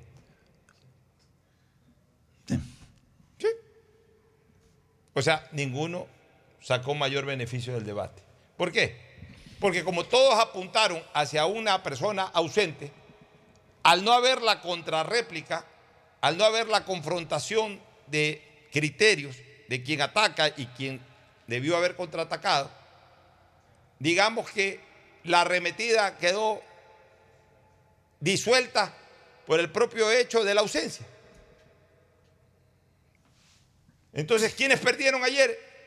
Perdieron los que pudieron haber sacado brillo a este debate, pero que no lo pudieron hacer por la razón mismo de la forma como se estructura. O sea, ninguno de los tres pudo aprovechar el debate, posiblemente para mejorar su, su porcentaje de aceptación. Pues una cosa es que tú le digas a una persona, ta, ta, ta, ta, ta, y esa persona se quede callada, no te pueda contestar bien y todo, entonces ahí la gente dice, en la confrontación, fulano le ganó a Sutano o a Sutana, entonces sabes que este ganó el debate. Pero cuando los tres disparan a un blanco inexistente, el impacto también se dispersa. Porque otra cosa hubiese sido que eh, eh, eh, en, última instancia hubiese existido la confrontación entre, entre estos tres. Pero no tenían cómo confrontar porque al final de cuentas ninguno de los tres ganaba confrontando con los otros, con los otros que están más o menos a la par en cuanto a, intención de voto. Y que no están, en, el caso de los tres, ninguno de los tres estaba en primer lugar. Entonces, la ausencia de quien estaba en primer lugar fue catastrófica para los que pretenden justamente buscar ese primer puesto. si tú pones a tratar de recordar qué hubo de ese debate, hubo una discrepancia entre dos candidatos sobre el abastecimiento de agua potable a, a Monte Sinaí, que según el, según el candidato Jimmy Jairala, eso costaría 70 millones de dólares. Según el candidato Duarte, eso cuesta 50 millones de dólares. Y le dijo, no sé de dónde sacó las cifras. Después, Jimmy Jairala le dijo que esa cifra había sido proporcionada por Interagua, que no era inventada. Y Duarte contestó que, que la cifra que él había dado de 50 millones también había sido proporcionada por Interagua. O sea, bueno, hay que ver quién, la proporcionó. Quién por eso o sea, te quedas con eso, en eso era el debate. Ya, por eso que en esa vaina uno no tiene que estar dando cifras ni nada, porque cuando uno no tiene el conocimiento cabal y documentado de las cifras, entonces llamaron los dos llamaron a, e, a, X, a X y Y personas. ¿Y cuánto es? El uno le dice 30, el otro le dice 50 y si llamaba a un tercero le decían 80. Ya, entonces, por un lado. Vamos ahora al otro debate se produjo lo mismo. ¿Quién se enfrenta? La que está liderando las encuestas contra solemnes desconocidos y desconocidas. No, y solamente también para terminar con el primer debate, la otra pregunta que me O sea, si tú haces un debate para la alcaldía de Guayaquil, habla de los problemas de Guayaquil, ¿por qué tienes que preguntarle a otro candidato? Y, me importa un comino la pregunta y la respuesta. Pero ¿por qué tienes en un debate que preguntarle a otro candidato? ¿Usted qué opina de Jorge Glass? Sí, pues no es un tema. ¿Qué tiene que ver con la alcaldía de Guayaquil? No, es un tema eh, es que también esa es otra. Yo no sé por qué eh, estos formatos de preguntarle a un candidato. Eso es lo que te digo, no me gusta. A los, los candidatos tienen que increparse, tienen que interpelarse o tienen que contestar lo que dice en este caso la temática del mediador, pero no tienen eh, o por último del público, pero no, no de un candidato con otro. Vamos al otro, al, otro debate, pues, a, quien eh, actualmente es la alcaldesa de Guayaquil y que es quien lidera la, la intención de voto, versus personas que están por debajo del 1% de intención de voto. Entonces, eso debió haber terminado en una conversación prácticamente. Terminó en, que la alcaldesa de Guayaquil le dijo a todos que tenían que aplaudirla porque todo lo que ellos ha propuesto, ella lo ha hecho. Ya. Entonces, eh, digamos que fue un grupo de personas con, muy nobles intenciones, pero que obviamente son desconocidas en su contenido y, y, incluso en algunos casos en su propia persona, contra otra persona que está en toda la palestra. Entonces, ¿Quién salió ganando ahí? Salió ganando la alcaldesa. ¿Por qué? Porque en cambio, al contrario, no tuvo ningún tipo de, reacción, eh, de contraposición y expuso el tiempo que, haya estado ahí al aire, expuso igual 3, 4, 5, 6 criterios que nunca están de más. Entonces, a la larga, estos debates ni ayudaron a quienes están persiguiendo electoralmente a la alcaldesa, y no la perjudicaron, tampoco creo que la ayudaron mayormente a la alcaldesa. Entonces, eh, a, a la larga, los únicos beneficiarios de estos debates son los que nadie los conoce y que por lo menos en algunos casos algo se los conoció. Ah, claro, ayer, ayer se los conoció. Ya, entonces, hacer toda una estructura de debate para eso es inoficioso. O sea, para los que tienen 0.5%, se que suban a cuestionaron. 0.8%. Es inoficioso. Se cuestionaron ciertas cosas entre ellos, eso sí hay que reconocerlos. Eh, la- eh, no me acuerdo, que- creo que fue el candidato Orbe que le cuestionaba a, a Jimmy Jairala sobre el- su propuesta del tren elevado. Eh, Jairala le contestó, pero, pero, pero, pero eh, y, y- sabes que ya es tan corto el tiempo y no hay el derecho a la, a la contrarréplica que, que te quedas, te dicen que algo acojan- y tú no lo puedes contestar. que o sea. acojan mi propuesta para la ley electoral, para próximas contiendas electorales. Que no haya, no haya sorteo ni nada, sino que haga- hagan tres, tres encuestas de tres encuestadoras respetables, el propio Consejo Nacional Electoral, y en cada uno de los cantones, provincias, o si es una elección nacional en el país, los que tienen una intención de 5% para arriba, que se sienten en una mesa a debatir. Y los que tienen 5% de intención para abajo, que hagan otro bloque y igual la gente algo, a- a- algunas personas los van a ver. que haber lo que, Pero- siempre, pero- lo que siempre hubo, réplica y contrarréplica. y réplica y pues, contra réplica, pero también, con- también si tienes bloques de siete candidatos, entonces en No cambio puede, si tienes un exacto. bloque de tres o cuatro candidatos es hasta más fácil manejar esa situación. Nos vamos a una recomendación comercial y retornamos con la entrevista anunciada. Andrés Volter, Mendoza Paladines. Ya estamos aquí. Ya está aquí presente para conversar sobre el Consejo de Participación Ciudadana y Control Social. Volvemos. Auspician este programa. Aceites y lubricantes Gulf, el aceite de mayor tecnología en el mercado. Acaricia el motor de tu vehículo para que funcione como un verdadero Fórmula 1 con aceites y lubricantes Gulf. Si te gusta el tenis, ahora llegó la oportunidad de vivir tu pasión en cualquier lugar con Bet593. Regístrate en bet593.es y recibe un bono de hasta 300 dólares. Sí, un bono de hasta 300 dólares para que pronostiques resultados cuando quieras. Bet593.es, sponsor oficial de la Federación Ecuatoriana de Tenis y tiene el respaldo de Lotería Nacional. Aplican condiciones y restricciones. Con Inmobiliar puedes transformar tus ahorros en una gran inversión. Todos los meses ofertamos un catálogo de casas, terrenos, departamentos y más. Participa en las subastas públicas de bienes inmuebles y haz realidad todos tus proyectos. Más información en www.inmobiliar.gov.es. Esta Navidad la mejor jugada es tener un nuevo Smart TV. En Claro lo encuentras al 50% de descuento. Cuando requieras medicamentos, solicita a la farmacia de tu barrio que sean genéricos de calidad. Y estos tienen que ser de Cuajén. Son de calidad y al alcance de tu bolsillo, al alcance de la economía familiar. Pedagogía, diseño, arquitectura, economía, medicina, comercio, turismo, nutrición, literatura, computación, psicología, trabajo social, electricidad, agronomía, animación digital. Son tantas las carreras que te ofrece la Universidad Católica Santiago de Guayaquil que no alcanzan a señalarse todas. Universidad Católica Santiago de Guayaquil siempre tiene sorpresas y beneficios para ti. Nuevas historias, nuevos líderes. CNT no deja de sorprendernos. Gracias al convenio logrado con Oracle, la marca mundialmente reconocida de innovación tecnológica, CNT cuenta con la mejor plataforma para la gestión de datos y aplicaciones.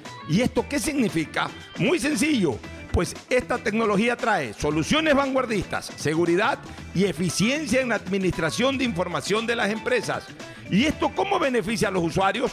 Es que esta nube tecnológica te va a permitir manejar la información de tu negocio optimizando tiempos de respuesta, eficiencia en costos sin invertir en servidores ni licencias, seguridad en el acceso, máximo rendimiento al contar con equipos especializados, crecimiento en recursos y alta disponibilidad de información. Por esto y más, CNT y Oracle son el aliado ideal para el desarrollo de tu negocio o empresa. Contáctanos para más atención 1-800-100-100, atención al cliente, asterisco 611, operador CNT, CNT corporativo arroba cnt.gov.es.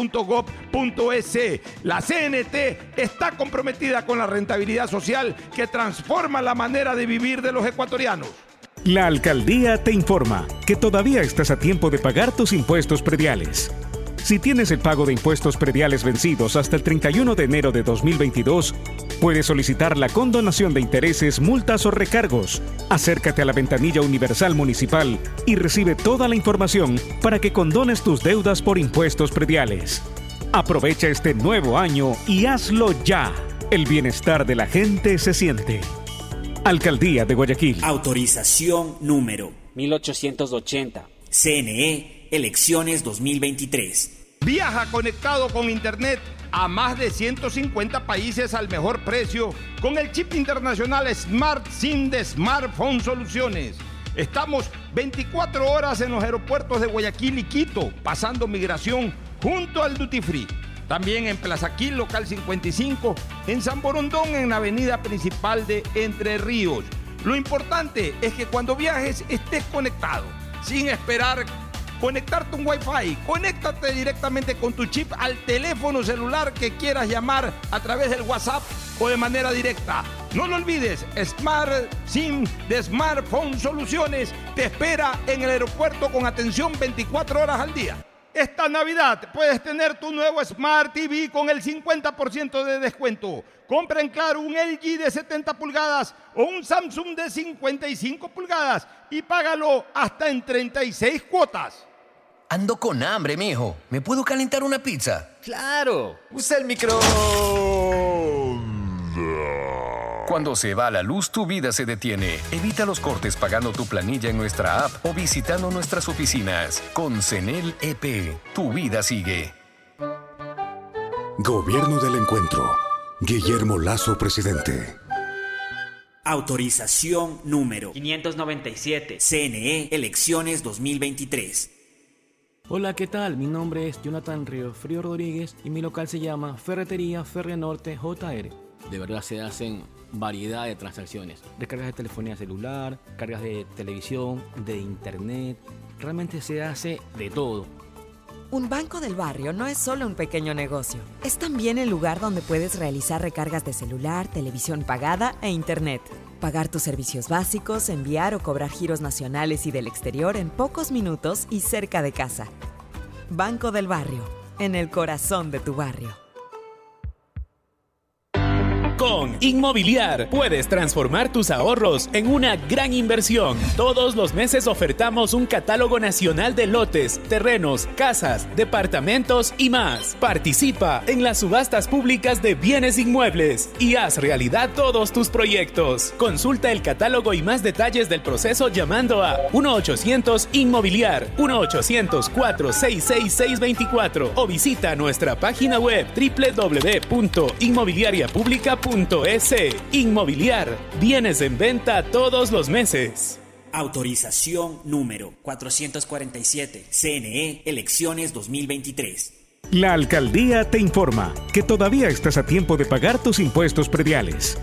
Si tienes el pago de impuestos prediales vencidos hasta el 31 de enero de 2022, puedes solicitar la condonación de intereses, multas o recargos. Acércate a la ventanilla universal municipal y recibe toda la información para que condones tus deudas por impuestos prediales.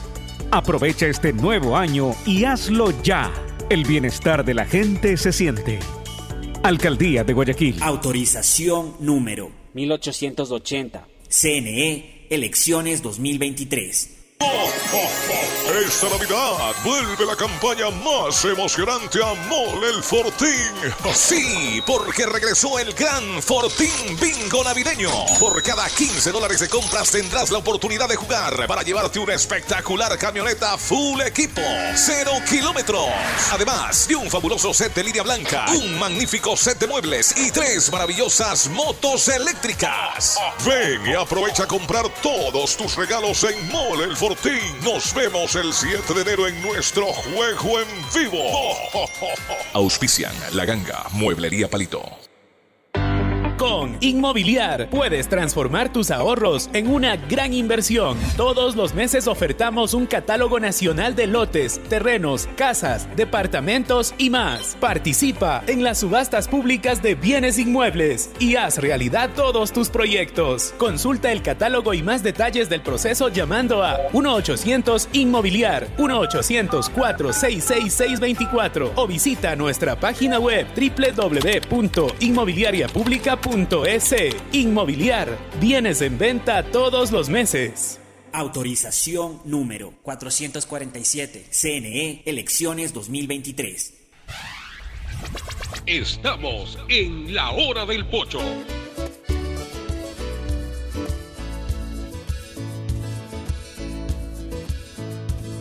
Camino sobre tu piel morena y siento tu latido. Y miro todo lo bueno que los dos hemos vivido. Muy bien, este, estamos aquí con nuestro invitado Andrés Volterre Mendoza Paladines, candidato al Consejo de Participación Ciudadana y Control Social. Andrés, bienvenido, buenos días aquí en la hora del pocho. ¿Cómo avanza tu campaña? ¿Cómo eh, se van manejando tus, eh, tus recorridos dentro de las limitaciones que hay para esta candidatura? Pero igual hay contactos, veo, te veo muy activo en redes sociales, en Instagram, en, Twitter. Este, te veo que, que estás conversando con mucha gente, con muchos sectores sociales. Cuéntanos un poquito al respecto. Muchísimas gracias, mi querido Pocho, Fernando, Tadeo, a toda la enorme audiencia de la hora del Pocho aquí en Radio Atalaya. En efecto, hemos, he estado, porque a veces uno utiliza el hemos para referirse a uno mismo, pero he estado eh, con el equipo de trabajo que me acompaña eh, recorriendo varias instituciones educativas eh, que sus estudiantes quieren saber de qué se trata esto del Consejo de Participación Ciudadana, cómo es la elección, cómo se vota, cuántas papeletas hay, eh, cómo tienen que elegir si son tres hombres, tres mujeres y, uno de pueblos y nacionalidades, que en efecto es así. Eh, ¿Por qué eh, en mi caso me lanzo a una institución tan eh, desprestigiada en estos últimos años y tan controvertida.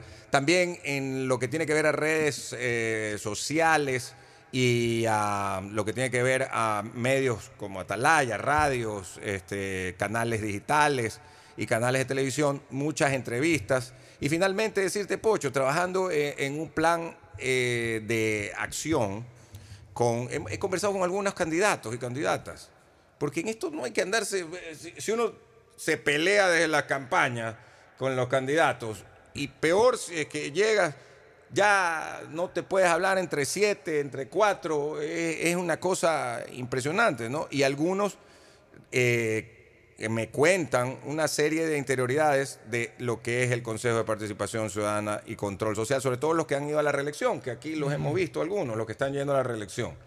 Eh, pienso que el- ya nos quedan, desde hoy, que estamos 16, nos quedan 20 días prácticamente para la elección y eh, esta semana vamos a comenzar a ir a Los Ríos, a Quito, a Manabí, eh, digamos la parte de Manabí, Jipijapa, Puerto Viejo, Manta, el norte, y luego la próxima semana a eh, la provincia del Oro, también vamos a estar por Cañar, para también recorrer esas eh, queridas, importantes zonas del, del país. Lo, que es cierto es que en una campaña tan corta y, sin poder, estar no prohibido hacer proselitismo ni, ni nada de eso, pues se hace, eh, no es lo, lo, lo dable eh, hacer estos recorridos como cuando las campañas son de cuatro meses. En ¿no? esta visita que tú has hecho, sobre todo con la gente joven que, que he visto que te has reunido, ¿qué tanto, qué tan profundo tienen el conocimiento sobre lo que es el Consejo de Participación Ciudadana y Control Social?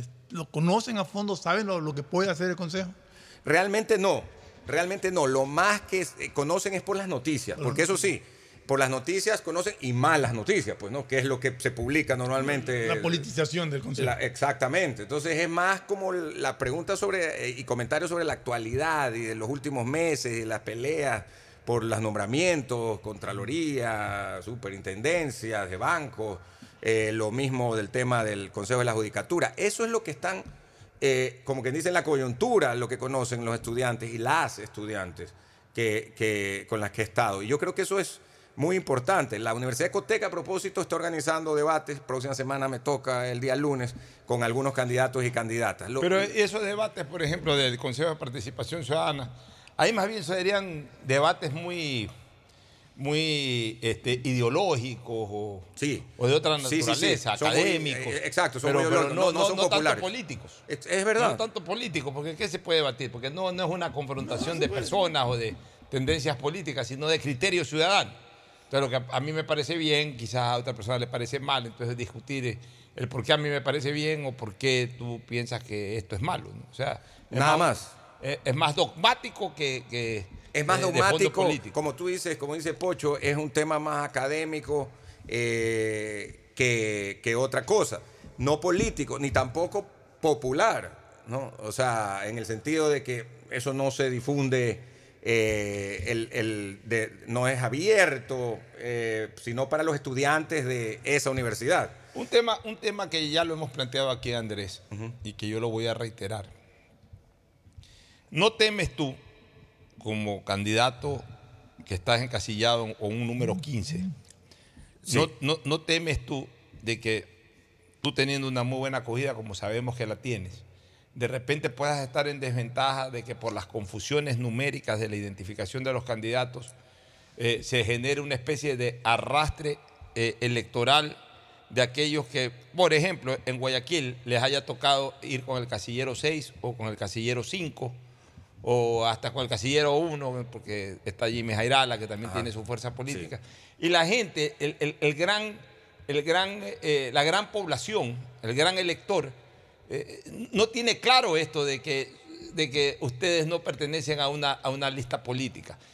Yo sí creo que ustedes debe- deberían de pedir una audiencia en el Consejo Nacional Electoral, por Zoom o por lo que sea, para que el Consejo Nacional Electoral haga una campaña agresiva señalando que los números con que se identifican a los candidatos del Consejo de Participación Ciudadana no tienen nada que ver con la organización política. Que expliquen eso en Pero no es que lo del- expliquen, porque no es que lo expliquen en una entrevista, No, que hagan no. una agresiva campaña.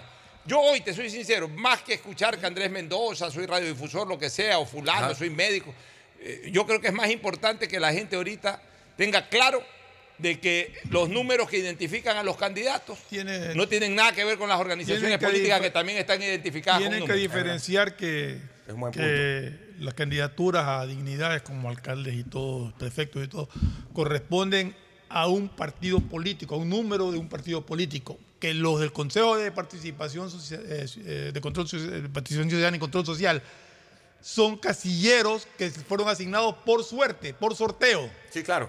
Al azar. por sorteo O sea, al azar. O sea, te resulta- pudo tocar cualquier número. Resulta que hoy, y lo digo sin empacho, yo ni sé quién está identificado con el casillero 5, ni con el casillero 6, ni con el casillero 1. Pero a mi criterio llevan una ventaja, porque además, ¿qué hacen las organizaciones? Por ejemplo, la 6, eh, Partido Social Cristiano Madera Guerrero, llena la ciudad con sus pancartas, la 6, la 6, la 6. Todito dicen, todito, Y además, todito, claro. además es un partido político que está identificado con el número 6. Entonces el elector, el- digamos que el votante social cristiano, que le gusta el Partido Social Cristiano, que está identificada con la figura social cristiana, va, alcalde 6, Cintia Viteri, prefecta 6, Susana González, concejales, voto todos 6. Eh, lo único que no va a haber números en el sí y no. Y le llega la papeleta del Consejo de Participación Ciudadana 6. Y, eh, esa organización política le regaló una votación importante a una persona que a lo mejor no lo conoce nadie, pero que por suerte le tocó estar con el casillero 6. Y es más, lo mismo con- puede estar lo mismo el correísmo con el cinco. puede- Lo mismo el correísmo con el pueden cinco, estar claro. encasillados, encasillados cruzados. Es decir, estar en, en el cancillero 6 alguien a quien el, el- el- el- el votante detesta por pertenecer a otro alineamiento político. Sí, sí. O sea, puede haber un cruce ahí, como tú dices, porque además el votante no ubica a muchos de estos, no lo de estos ubica. candidatos. Entonces, eh, lo que dice Pocho y dices tú, Fernando, pero Pocho con la experiencia que tiene eh, en la parte política y de comunicación política, es muy cierto. La gente vota, y además los partidos se pasan haciendo propaganda O para sea, sus listas. Yo te digo una cosa, si yo ahorita fuera candidato del Consejo de Participación Ciudadana y Control Social, si yo fuera candidato y, y digamos que queda como una asesoría gratis, además con mucho cariño para ti, pero para todos. No, te agradezco y es muy válido. Yo le pediría o me reuniría con los otros candidatos a tratar este tema y a pedirle una urgente reunión al Consejo Nacional Electoral para que haga una agresiva campaña, agresiva en el sentido de que bombardee. No es que salga alguien diciendo algo, pongan Claro, alguna o una ahí, entrevista, no. nadie las ve. Tiene que ser una cosa agresiva, o sea, constante, frecuente, ahí a cada rato, en que la gente sepa que las personas que participan en el Consejo de Participación Ciudadana, el número que los identifica no tiene nada que ver con la organización política que tiene ese mismo número. Que casillero asignado por sorteo. Nada más. Casillero asignado por sorteo y que no tiene nada que Que ver, nada que ver con con, grupo- con grupos, o, o porque hay movimientos, ¿no? Partidos Exacto, ni movimientos políticos. Y, y para la próxima vez tienen que literalizar la identificación. Eh, eh, con, con letras, ¿no? Claro. Así Que, es lo que ser. tú me decías la semana pasada, pero sabes que cada vez se me hace más eh, claro que esto es así. Porque la, la mayor parte de la ciudadanía lo que hace en ese momento es vota, ya, ya hablamos de varios, ¿no? Eh, las 6, la 5, la 1, algunos serán fans de la 18, que es eh, este, Pachacuti, y, y bueno, acá don Isaí. Don Isaí que es- el, es partidario de la 18, Él es pero- partidario de la pero de- 18. de la calle 18. Claro, él no es del partido político. Él es- ¿De dónde eres tú? De la 18. Soy el king de la 18. ¿Usted qué? ¿Eres de Pachacute? No, dice, de la 18.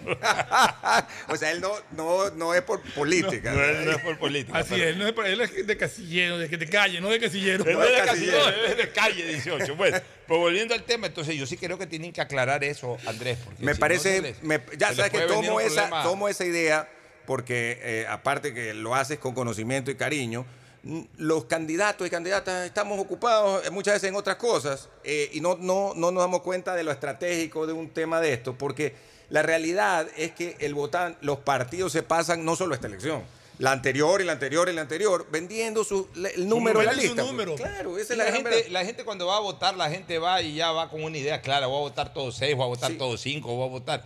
De hecho, Y la gente recibe la papeleta y muchas veces no sabe ni qué, es- qué será esto. Mira, No la aquí, prueba, este la es mi prueba contundente. Tienes toda la razón. La prueba contundente, Andrés, cuando habían las elecciones pluripersonales, eh, eh, digamos, selectivas, que tú podías o votar por plancha o votar por, por- por un candidato de Mm. una lista y, y otro candidato de otra lista, que ya no existe, ahora sí todo es plancha.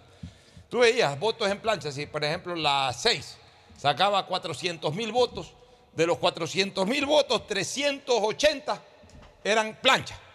Y los 20 mil se los repartían ahí eh, los candidatos que que calzaban por ahí o que pescaban por ahí un votito individual. O sea, la gente en este país vota plancha. En Guayaquil especialmente la gente vota plancha. Ojo, no digo solamente de las seis, eh, vota plancha. O sea, de repente... partido político En la elección gusto. siguiente vota cinco, en la, en la elección pasada tuvo bastante voto plancha a la 12. O sea, la gente decide votar por plancha y va y vota todo plancha. Papeleta que le das ya tiene identificado el número por el cual va a votar y comienza a votar por ese mismo número. Entonces se encuentra con participación ciudadana. Como la gente no está informada de que son números identificativos, pero no partidistas, sino identificativos, la gente confunde y dice, ah, no, yo voy a votar por el de las 6, voy a votar por el de las 5, voy a votar por el de las 12. Claro, acá la ventaja es de que puedes votar por tres candidatos en una... Ni eso sabe la gente. No, ni eso sabe. Ni eso sabe Pero la no sabe. La gente dice, ¿y cómo? Cuando ve, ¿por quién se vota? ¿Cómo se vota? Porque como tú dices, no sabe que son El tres problema- papeletas y que tiene que votar El tres. problema le sale a aquel que quiere votar por una lista que esté arriba de la 20. Pero cuando llega el casillerillo... Ah, Que alguno que sea fan de la 21, por decirte, creo. O de la 23 de Suma Exacto, de la o 35, 35. Sí. Y se lleve y se va a No, quedar ahí. no, ¿Y dirán, no, dirán no puso candidato. Sí, sí, sí, sí. Oiga, Esa es la- yo- realidad, ¿no? A propósito, vi a Octavio Villacrece, candidato de la 35. ¿Pero de qué? Pero ¿Candidato no sé si es concejal. Concejal, ¿no? Octavio Villacrece, íntimo amigo del alma de Antuco Villa. Ah, no te creo. Ah, 20. Ah, bueno, colegas, además. no, compañeros, siempre están todos los jueves hacen eh, reunión, reunión de compañeros, él le llama, son cuatro, son él, este, Galo Borja, eh, eh, Villacrece, otro arquitecto, eran cinco, se murió un arquitecto hace unas tres semanas, quedaron cuatro. Entonces, pero durante- Ah, pero son íntimos. Pero desde la, pande- desde la, desde la cuarentena hacían esas reuniones eh, de- de- eh, por, por Zoom. Y hasta hace unas tres semanas seguían en Zoom. Entonces yo ya un día le dije, ya puedes en el Zoom, pues, de una presencialmente. Puro Zoom. Puro Zoom. Ya la semana siguiente ya, ya- ya hicieron reunión presencial. Bueno, eh, este, ¿Qué otras cosas tú crees que se pueden hacer en el Consejo de A propósito, un gran saludo para nuestro amigo el doctor Jorge Patiño. Que nos Jorgito está Patiño escuchando, está en Patiño, sintonía, que ahí lo- usted se ha visto en el tenis con él. ¿no? Sí, sí, Jorgito Patiño, mi gran amigo también. Un abrazo. Dice, estoy Jorgito escuchando en la radio, yo estoy haciendo campaña, campaña por mi lado, dice, por, Ah, el, por el bien. casillero 15. Pero ¿en dónde? En los quirófanos. ¿En dónde? ¿En dónde es la campaña, Jorgito? Preguntamos. bueno, ¿qué otras cosas, este, eh, eh, Sí. Andrés, se pueden hacer Eh, en... Otra cosa importante, eh, decir que estamos también en, en el caso. no- Mucha gente me dice, oye, regala camisetas. No se puede regalar nada camisetas, ni gorras. No ni- se puede hacer no, proselitismo. No se puede hacer proselitismo. Pero lo que sí es que eh, vamos a ampliar la explicación de este tipo en, la, en las redes que, que abrí, en Instagram, en, en Facebook, en Twitter y ahora vamos a abrir en TikTok unas sí, cero payasadas. Sí, deberías de, de- Cero de crear un, eh, dentro de tus redes ya para cerrar eh, Sí. cualquier información que pongas. Sí deberías de poner una aclaración de la que acabamos de hablar. Claro, tienes razón. Voto ¿no? por para, casillero. Para ¿no? que sea por casillero. Por casillero. Eh, también eh, es importante decir que en, el, en eh, el, eh, esta campaña que estamos teniendo, eh, en mi caso estamos poniendo vota por tal casillero y otro, la identificación que es necesario con el micrófono y la voz de nosotros. ¿no? Oiga, un saludo. Dice que también está su voto. Dice que también este, está su voto garantizado por Andrés Volter Mendoza Paladines, el doctor Marco Solís. Ah, pues un gran abrazo para Marquito Solís. Más conocido en la vieja época como Capulina. Marco Solís. Ah, Capulina. Capulina. Se parece, se parece. ¿verdad? Bueno. Acá, oye, un abrazo para Marquito. Dice, dice Jorge Patiño que está haciendo, este, ¿cómo se llama? Eh, campaña con los pelucones chiros. Ese bonito Patiño ahí. Nos dejó en las mismas. Nos dejó en las De ahí, mismas. Bueno, entonces, eh, eh, sobre el tema este de, sobre el tema este de, la designación de, de funcionarios y todo, hay una pregunta en la consulta popular de que se le restaría esa facultad al Consejo de Participación Ciudadana. ¿Cómo la tomas tú? Bueno, personalmente creo que es eh, responsabilidad de cada uno decidir en todas las preguntas de la consulta. Yo personalmente, además, pienso que no se trata de votar sí o no, sino que de en todas las preguntas, sino de cada una eh, de, decidir. ¿no? Y en esta específicamente, yo no estoy de acuerdo en cómo se ha planteado la pregunta. Estoy de acuerdo en que desaparezca el Consejo de Participación Ciudadana como la gran mayoría de nosotros. Y como también si nos preguntan de otras funciones del Estado, capaz pensamos lo mismo. Pero no estoy de acuerdo en cómo ha sido planteada la pregunta, no solo porque no desaparece el Consejo, sino porque le devuelve eh, la elección a la Asamblea como era antes. Porque está, si tú dices, devuélvase a la Asamblea, pero no como era antes, porque vamos a volver a algo que no funcionaba bien, porque decimos esto está funcionando mal. Entonces, la alternativa no es la adecuada. Y finalmente, repito, lo que queremos es que desaparezca, si es lo que se ha hablado, que desaparezca el Consejo, pero esto no lo está desapareciendo. Y por ende, yo no estoy de acuerdo en esa pregunta. Pero creo que es cuestión de cada uno, obviamente, pensarlo y, tomar un voto responsable. En, el caso de Andrés Volter Mendoza Paladines, siendo esta una elección de ciudadanos, yo sí quiero resaltar eh, eh, las actividades ciudadanas que él ha tenido. En primer lugar, eh, y yendo de, de- lo último hacia más atrás, no, no quiero tocar el pequeño y corto tiempo que ha estado en el terminal terrestre, en la Fundación Terminal Terrestre, porque de repente ahí no pudo desarrollar por el poco tiempo que ha estado todas sus ideas, todas sus eh, creatividades. Pero, por ejemplo, estuvo durante prácticamente una década en EMAPAC, en la empresa municipal de agua potable Sí. y alcantarillado de 12 Guayaquil. 12 años. 12 12. años. Y es importante que la ciudadanía sepa la expansión que hubo en, en la, en la eh, estructuración, en, en la instalación de redes de alcantarillado y de agua potable en toda la ciudad. Cuando eh, EMAPAC pasó al sector municipal, dejó de ser del sector público central y pasó al sector público municipal y Andrés comenzó a presidir eso junto a mi buen amigo José Luis Santos. Hicieron un trabajo realmente espléndido, supervisando, presionando Interagua, eh, forzando a que el plan de expansión eh, prácticamente se concrete. Habrán cogido... a- Conseguimos mucho, mucho financiamiento internacional consiguieron a mucho 35 financiamiento años. internacional a 35 años. Entonces, Cuando digamos que MAPAC pasó al sector municipal, eh, habrá, habrá tenido la ciudad un 50% de su red de alcantarillado y agua potable y en los últimos 10 años prácticamente ha subido al 90%, es decir, casi que duplicaron la extensión de redes de agua potable, especialmente para los sectores eh, populares que, porque al final en Urdesa, en la Kennedy, por acá siempre, Siempre, tuvimos agua, siempre pero hubo. allá, allá donde no había agua, comenzó a llegar el agua gracias a la supervisión. Pues, si bien es cierto que la obra la inauguraba Jaime Nebodo, León Febres Cordero, pero, pero digamos, claro, bajo el liderazgo de ellos, pero acá el que eh, operativamente estaba al pie del cañón era la gente de MAPAC con Andrés, eh, Andrés Mendoza a la cabeza. Entonces es importante resaltar eso. Sí, Y fue, como- fue una labor titánica, la verdad. Y, y en el caso de alcantarillado igual. ¿no? Así es. Y como presidente de AER hizo un gran trabajo como presidente de AER eh, nacional. Eh, mantuvimos muchas cosas importantes como la designación del, del mejor jugador del año, defendió siempre a las radios, o sea, siempre supo defender Libertad a su de gremio, expresión. Libertad de expresión, defendió. Trabajamos mucho en seguridad, Se Pocho, trabajó en porque ahí seguridad. fue que, se, que trajimos a Hugo Acero para una conferencia junto con la gente del Radio City del Universo. Lo trajimos a Hugo Acero para dar una conferencia y Hugo Acero se quedó y fu- se fundó la Corporación de Seguridad Ciudadana, no la que funciona ahora, sino la que había de esa época que era con el plan Más Seguridad, que estaba la Asociación de Canales de Televisión, estaban todos los... Y que en esa época estaban en boga los, los secuestros express. Claro. y que está- a, a mí me secuestraron express. A todos. A todos. Y en tres años se bajó dramáticamente con el concurso de todo el mundo. Había el plan este Más Seguridad, la Corporación de, Seguridad, con el gobierno nacional. Y AER, bajo mi presidencia, fue muy activo en aquello. Creamos eso que se llama las vías iluminadas, porque es de, iluminar las vías principales, una serie de cosas.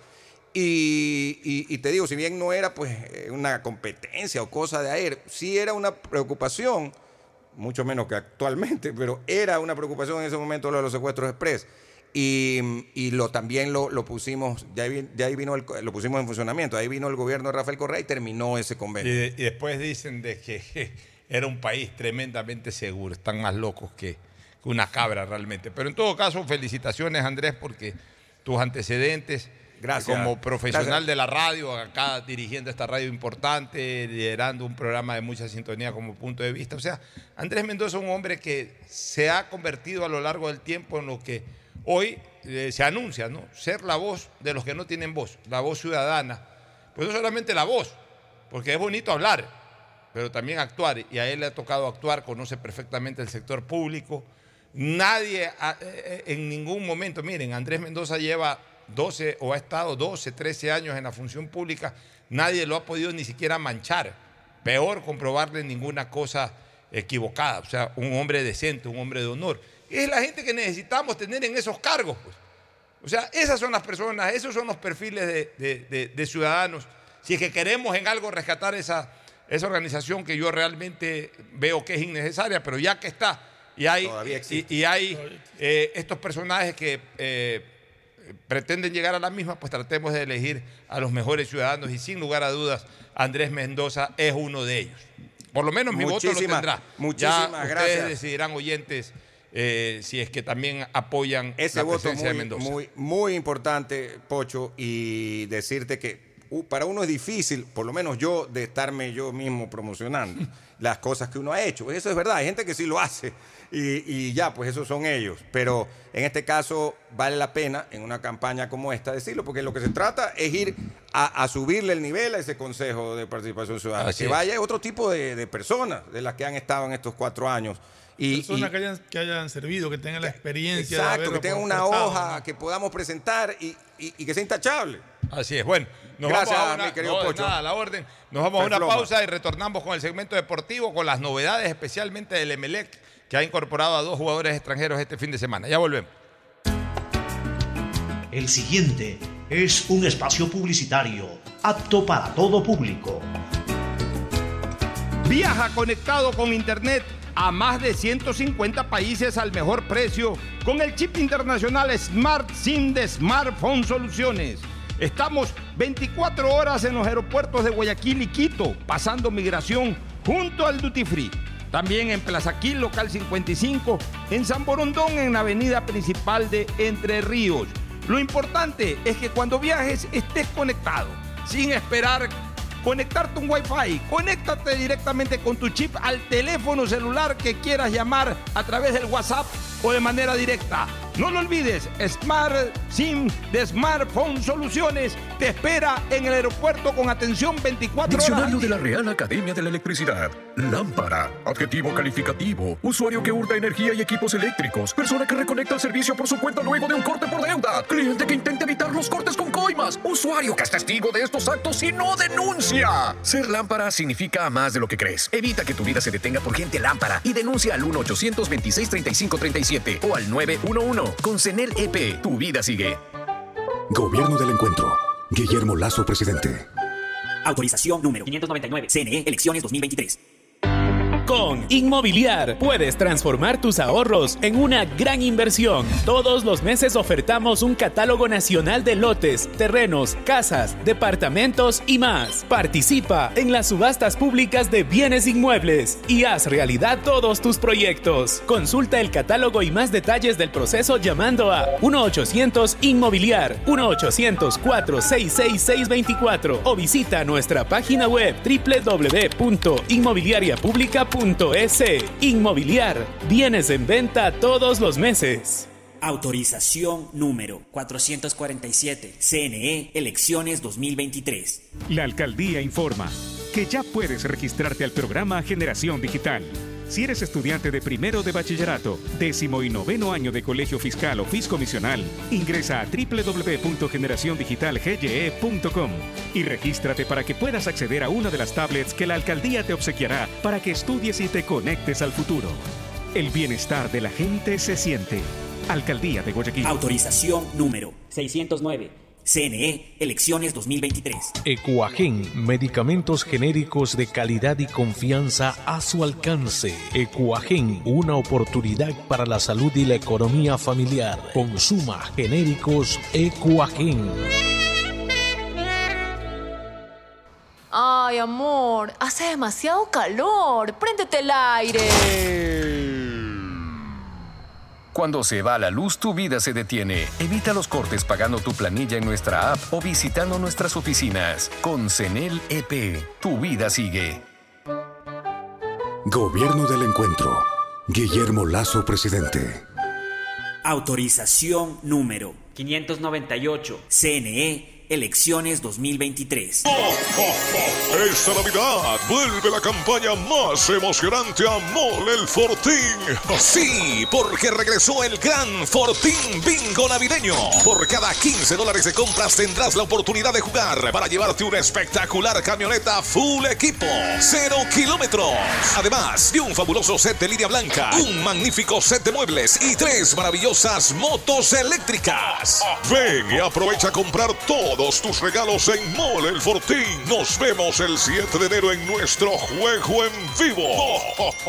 Auspician La Ganga, Mueblería Palito. Cansado de ver a la gente morir víctima del exceso de velocidad. A mayor velocidad, peores son las consecuencias. De todos los traumas que sufrió Mariana, la fractura de cráneo la dejó con pocas posibilidades de sobrevivir. La situación pudo ser diferente. Al mantenerse por debajo del límite de velocidad, el conductor podría detenerse a tiempo y Mariana estaría con vida. La velocidad mata. Respeta el límite. Un mensaje de la Agencia de Tránsito y Movilidad de Guayaquil con el apoyo de Bloomberg Philanthropy. Autorización número 1817. CNE, elecciones 2023. Informamos a los habitantes de la parroquia Chongón y zonas aledañas que tomen precauciones porque aumentará la entrada y salida de volquetas con material pétreo sobre la avenida Paquilla por el movimiento de tierra de la vía de acceso y construcción del nuevo mercado de Chongón. También comunicamos a los habitantes de Pozorja que se realizan trabajos sobre las vías del barrio Bellavista y existen roturas de calles por instalación del alcantarillado sanitario y aguas lluvias, por lo que recomendamos utilizar vías alternas. Autoridad Aeroportuaria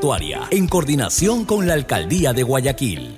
Autorización número 1131. CNE, elecciones 2023. 593.es tu mejor jugada siempre será divertirte con Bet593. Pronósticos deportivos y juegos en línea. Regístrate ahora en Bet593.es y recibe un bono de hasta 300 dólares para que empieces a pronosticar. Bet593, sponsor oficial de la Federación Ecuatoriana de Tenis, con el respaldo de Lotería Nacional. 593.es Lo viven ellos, lo juegas tú. Aplican condiciones y restricciones. Hola, tía. Sí, tía, sí recibí tu regalo. ah, claro. Sí, me gustó mucho el cupón de descuento para clases de tejer en pareja.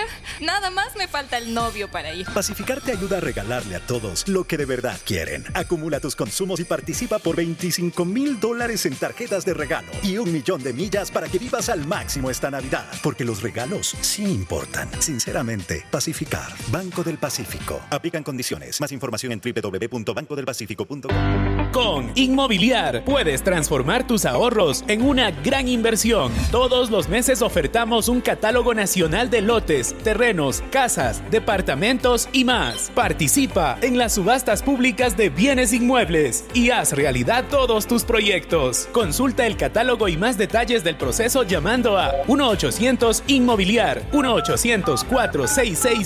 1-800-466-624 o visita nuestra página web www.inmobiliariapublica.es.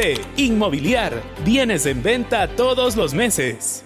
Autorización número 447. CNE Elecciones 2023. La alcaldía te informa que todavía estás a tiempo de pagar tus impuestos prediales.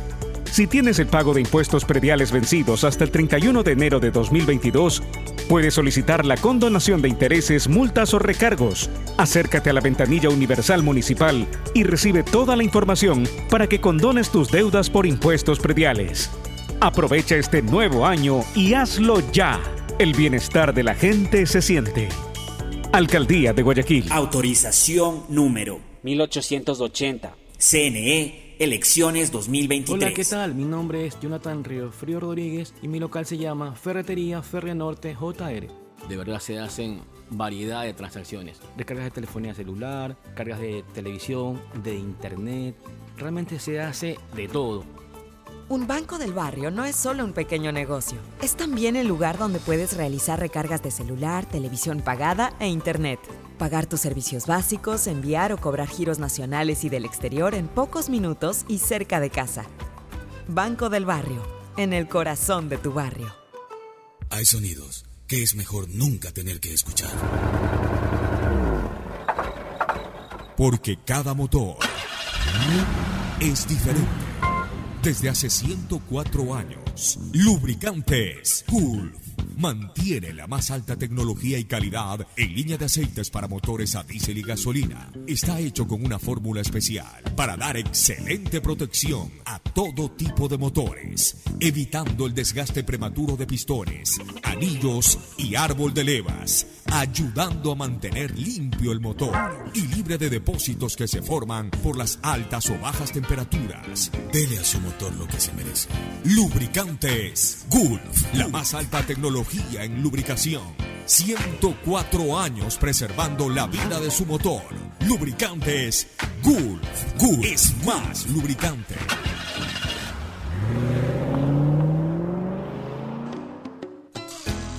Fin del espacio publicitario. Usted está escuchando un programa de opinión, categoría O, apto para todo público.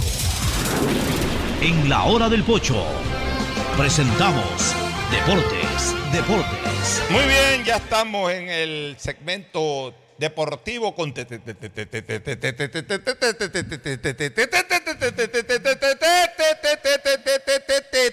Tinoco. ¿Qué tal? ¿Cómo están Fernando Pocho? Bueno, el cuadro azul eh, que está en Córdoba ya tiene ya sus dos nuevos refuerzos. José Alberti, el volante uruguayo, que llega al cuadro millonario por un año a préstamo con opción de compra, y el defensa colombiano Blainer Agrón. Agrón, a ver, ¿de dónde salió Alberti? Vamos con Alberti. A ver, en el caso de Alberti viene del Boston River, fue compañero de Agustín Rodríguez. Ya. A la hora de la La gente, a ver, la gente hasta cierto punto se molesta que, que mucho Boston River, que qué es eso de Boston River.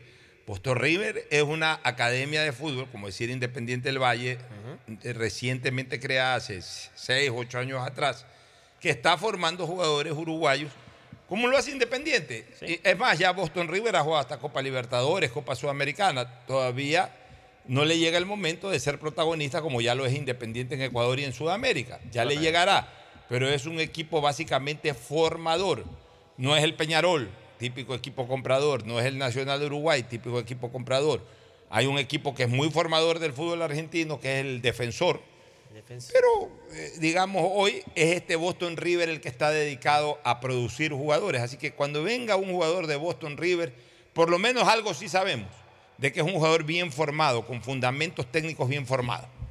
Exactamente, y en el caso de Agrón, el defensa colombiano de 21 años tiene. ¿Cuál es el antecedente de Agrón? Él viene de la Equidad, salió de la Equidad. Él hizo toda su parte formativa en la Equidad de Colombia. ¿La Equidad es de Bogotá? Sí. Tiene muy buena, muy buena referencia de su, de su última campaña. Ya, a- entonces hablemos de una potencial alineación de Melec. Así, una alineación periodística, no ya ver, táctica, no ya de lo que piensa el técnico, sino una, las típicas alineaciones periodísticas en razón de las contrataciones. ¿no? En el arco, eh, Ortiz. eh, Ortiz. Ortiz. En la defensa, Romario. Caicedo. Para mí no, para mí debería ir Carabalí. Bueno, Carabalí. Como no, es- no, no son nuevos contratados, pon cualquiera de los dos. Eh, Pongamos una alineación periodística, insisto, no tanto eh, Táctica. táctica. Eh, Carabalí o Romario Caicedo, por el centro Agrón, el otro contratado eh, Fará, Fará. y por izquierda Chavo Cruz. Chavito Cruz, sí. O sea, estamos hablando de tres de cinco eh, nuevos en el bloque ultra posterior. En el medio campo, la presencia de Dixon Arroyo. No, ahí va Villalba y Alberti. Villalba, Alberti, Villalba, también tiene Alberti. esa opción. Ya. Sosa. Sosa, el... O sea, tres extranjeros tiene Melec en el en Todo- sería campo. nuevo Sosa, medio campo. García, los cuatro serían. Todo medio campo nuevo. García es más delantero. No, No, pero tirado a la banda. a- a, eh, eh, Miller llegando de atrás y Cuco. Y Cuco. O sea que Emelec prácticamente, desde el, marca- desde el primer central, Ajá. desde el primer central, central por derecha, hasta el último hombre, el, el, el- el 11 o el 9, o el que completa el oncen- la oncena, todo es nuevo. Siete nuevos Sí, en el 11 que hemos Pero armado ahora en en, este en el- en, en esta pretemporada y en estos partidos amistosos que va a tener en Melec en Argentina, le va a permitir al técnico ir definiendo el equipo, porque aquí hemos hablado de Fará eh, como central, pero podría ser que esté Leguizamón. Y el primer Y amistoso... podría ser que, que, eh, pues, que- que- que- no esté el Chavo Cruz, sino que esté Jackson, Jackson. Rodríguez, que lo, que lo mantenga. Depende ya de esas cosas. Podría ser que juegue, podría ser también que esté Dixon Arroyo, que conocemos la calidad de Dixon Arroyo. o sea, pero, pero eso es lo que acabamos de dar una idea de cómo podría formar Emelec. O sea, tiene todo pero nuevo. O sea, que es tiene un todo equipo nuevo, es un equipo Tiene nuevo. banca. Y tiene, banca. tiene, tiene varios jugadores en distintas posiciones que le permiten empezar a jugar, a ver cuál es el equipo que más. O sea, Emelec definitivamente un equipo potente para el campeonato 2023. Y tiene el primer amistoso el día viernes con Instituto de Córdoba. En Argentina. En Argentina. ¿Eso es a puerta cerrada o A amistoso? puertas cerradas. A va, puertas a cerradas. ser. va a ser a puertas Pero cerradas. igual Se puede va ir a- gente, termina yendo gente a ver el partido. Entonces, Exactamente. este, miren ustedes, Emelec está haciendo una pretemporada en Argentina, o sea, buen trabajo de José Pilegui y, y digamos que ahí hay un equipo que, que hace soñar a sus hinchas.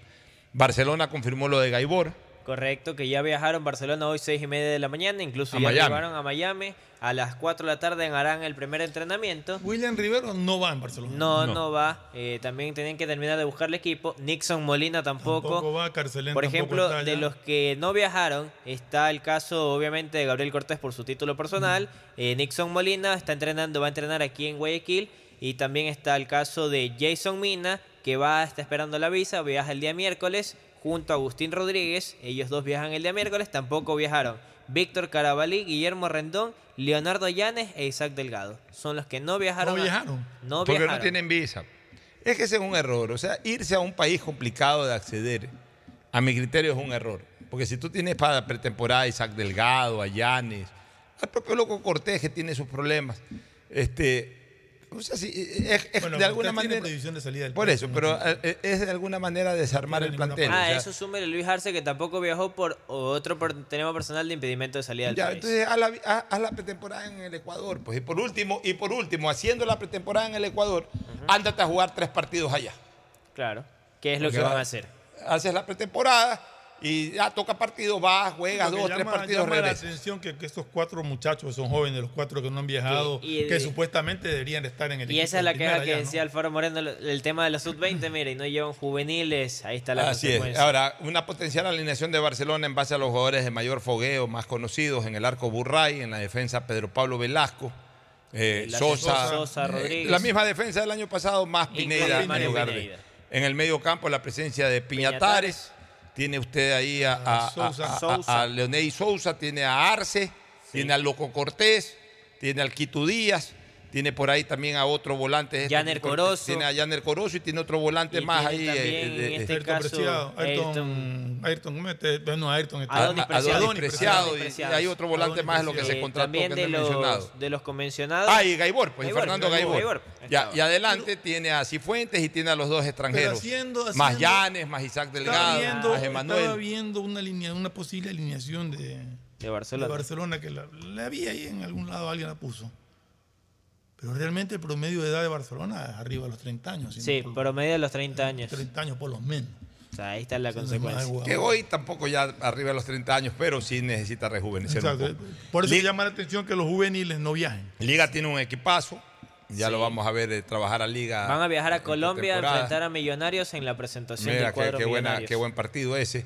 Este, Aucas ha caído feísimo con el Cristal 6 a 0. 6-0. Con eso cerraron su participación Ah, amistosa Ya internacional. es una primera señal para el equipo campeón del fútbol ecuatoriano, ya es una primera señal de que más pesa lo que salió que lo que entró. Por ahí. Uno. Dos. Me da la impresión de que el Aucas ya cumplió con la historia.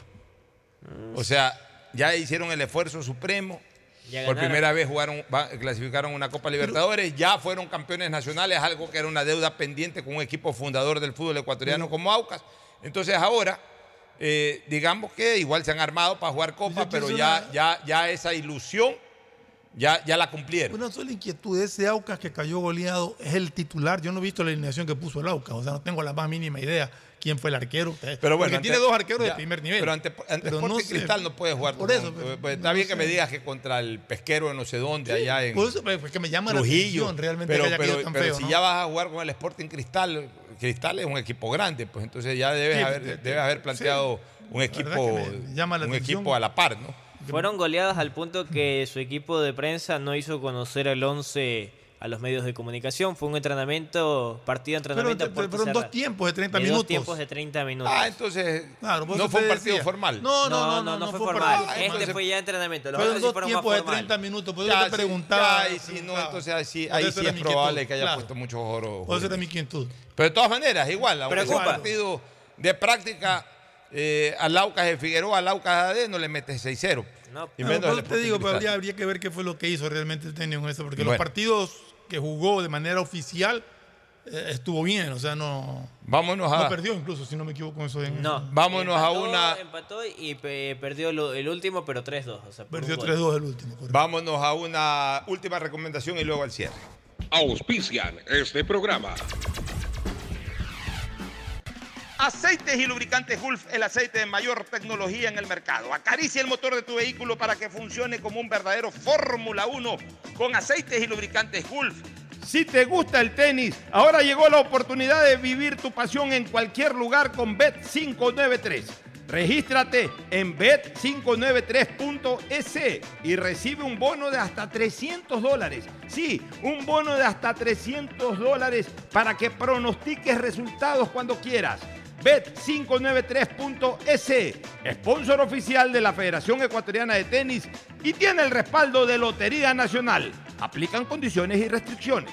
Con Inmobiliar puedes transformar tus ahorros en una gran inversión. Todos los meses ofertamos un catálogo de casas, terrenos, departamentos y más. Participa en las subastas públicas de bienes inmuebles y haz realidad todos tus proyectos. Más información en www.inmobiliar.gov.es.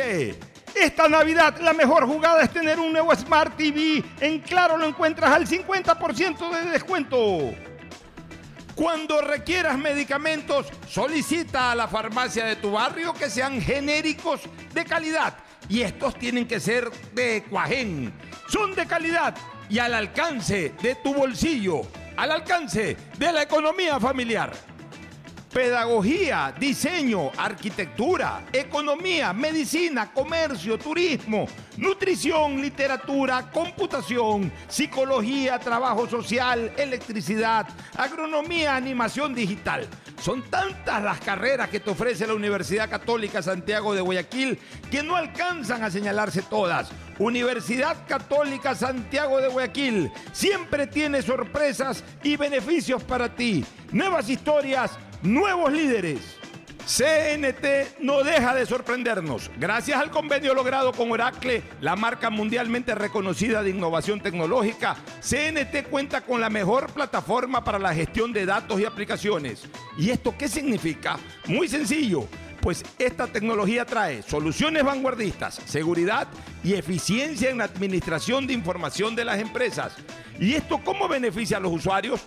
Es que esta nube tecnológica te va a permitir manejar la información de tu negocio optimizando tiempos de respuesta eficiencia en costos sin invertir en servidores ni licencias, seguridad en el acceso, máximo rendimiento al contar con equipos especializados, crecimiento en recursos y alta disponibilidad de información. Por esto y más, CNT y Oracle son el aliado ideal para el desarrollo de tu negocio o empresa. Contáctanos para más atención 1-800-100-100, atención al cliente, asterisco 611, operador CNT, CNT corporativo arroba cnt.gov.es. La CNT está comprometida con la rentabilidad social que transforma la manera de vivir de los ecuatorianos. La alcaldía te informa que todavía estás a tiempo de pagar tus impuestos prediales. Si tienes el pago de impuestos prediales vencidos hasta el 31 de enero de 2022, puedes solicitar la condonación de intereses, multas o recargos. Acércate a la ventanilla universal municipal y recibe toda la información para que condones tus deudas por impuestos prediales. Aprovecha este nuevo año y hazlo ya. El bienestar de la gente se siente.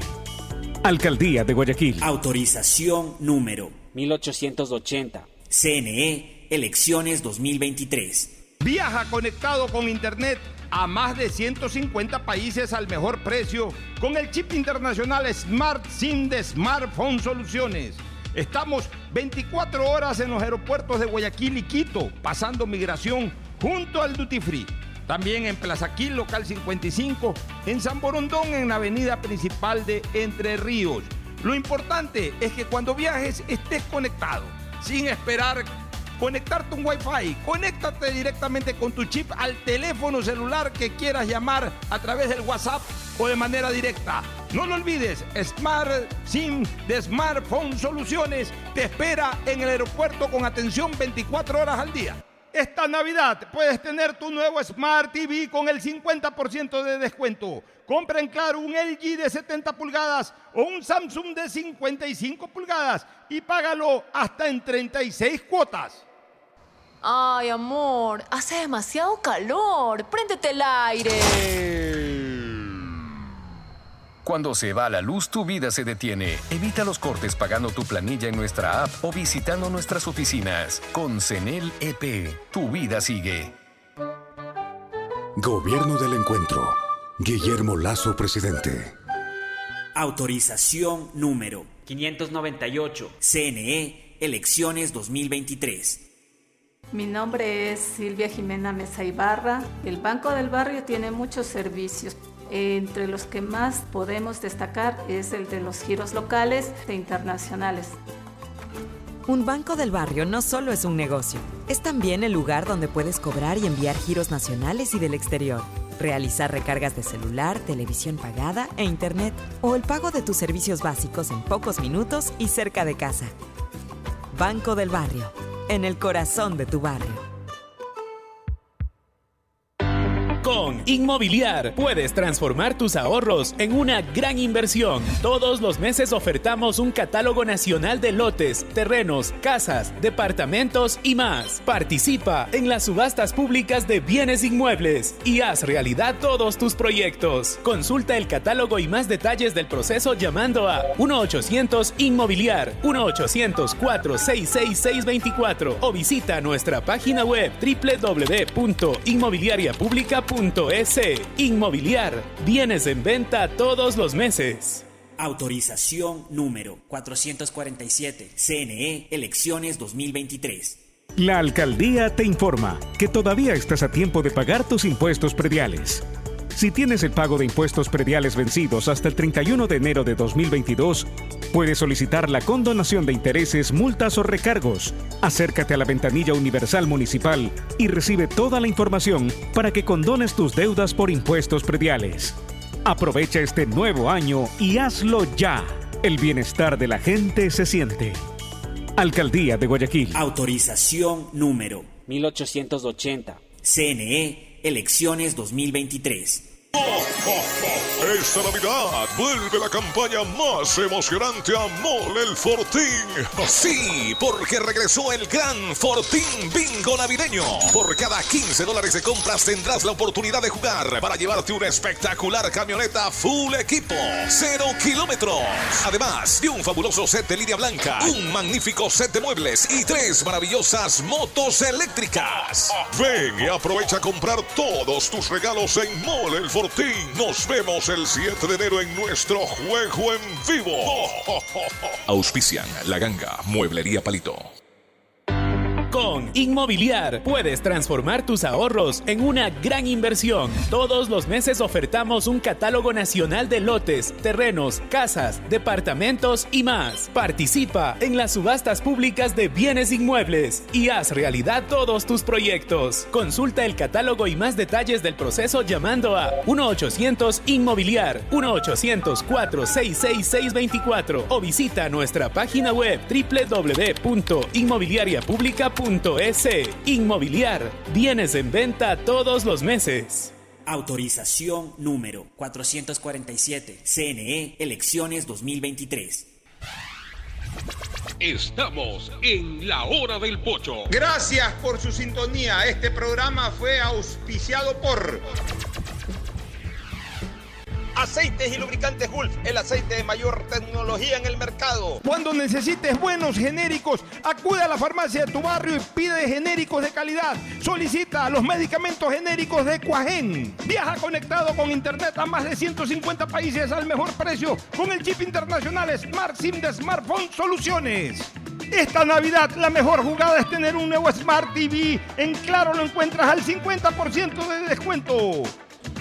Con Bet593 juega, pronostica y gana los partidos del Mundial con la polla mundialista de Bet593 utilizando el código POCHO con la garantía de Lotería Nacional. Mole el Fortín y el regreso del Gran Fortín Bingo navideño. Vuelve la campaña de Navidad más emocionante a Mole el Fortín. Por cada 15 dólares de compra tendrás la oportunidad de jugar y llevarte una camioneta full equipo 0 kilómetros. Además, fabulosos sets de líneas blancas, muebles y hasta tres motos eléctricas. Mole el Fortín, el lugar para comprar tus regalos navideños.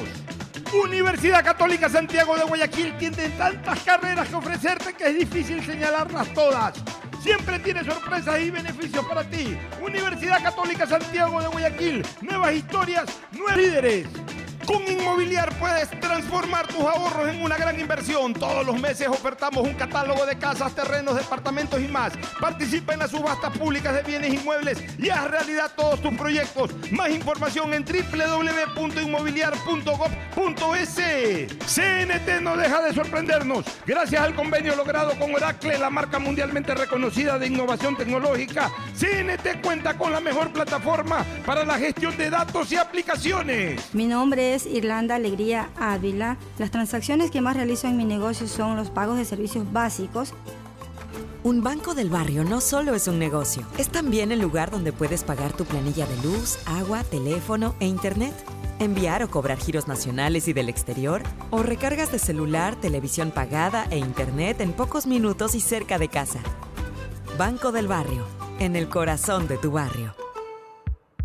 Con Inmobiliar puedes transformar tus ahorros en una gran inversión. Todos los meses ofertamos un catálogo de casas, terrenos, departamentos y más. Participa en las subastas públicas de bienes inmuebles y haz realidad todos tus proyectos. Más información en www.inmobiliar.gov.es.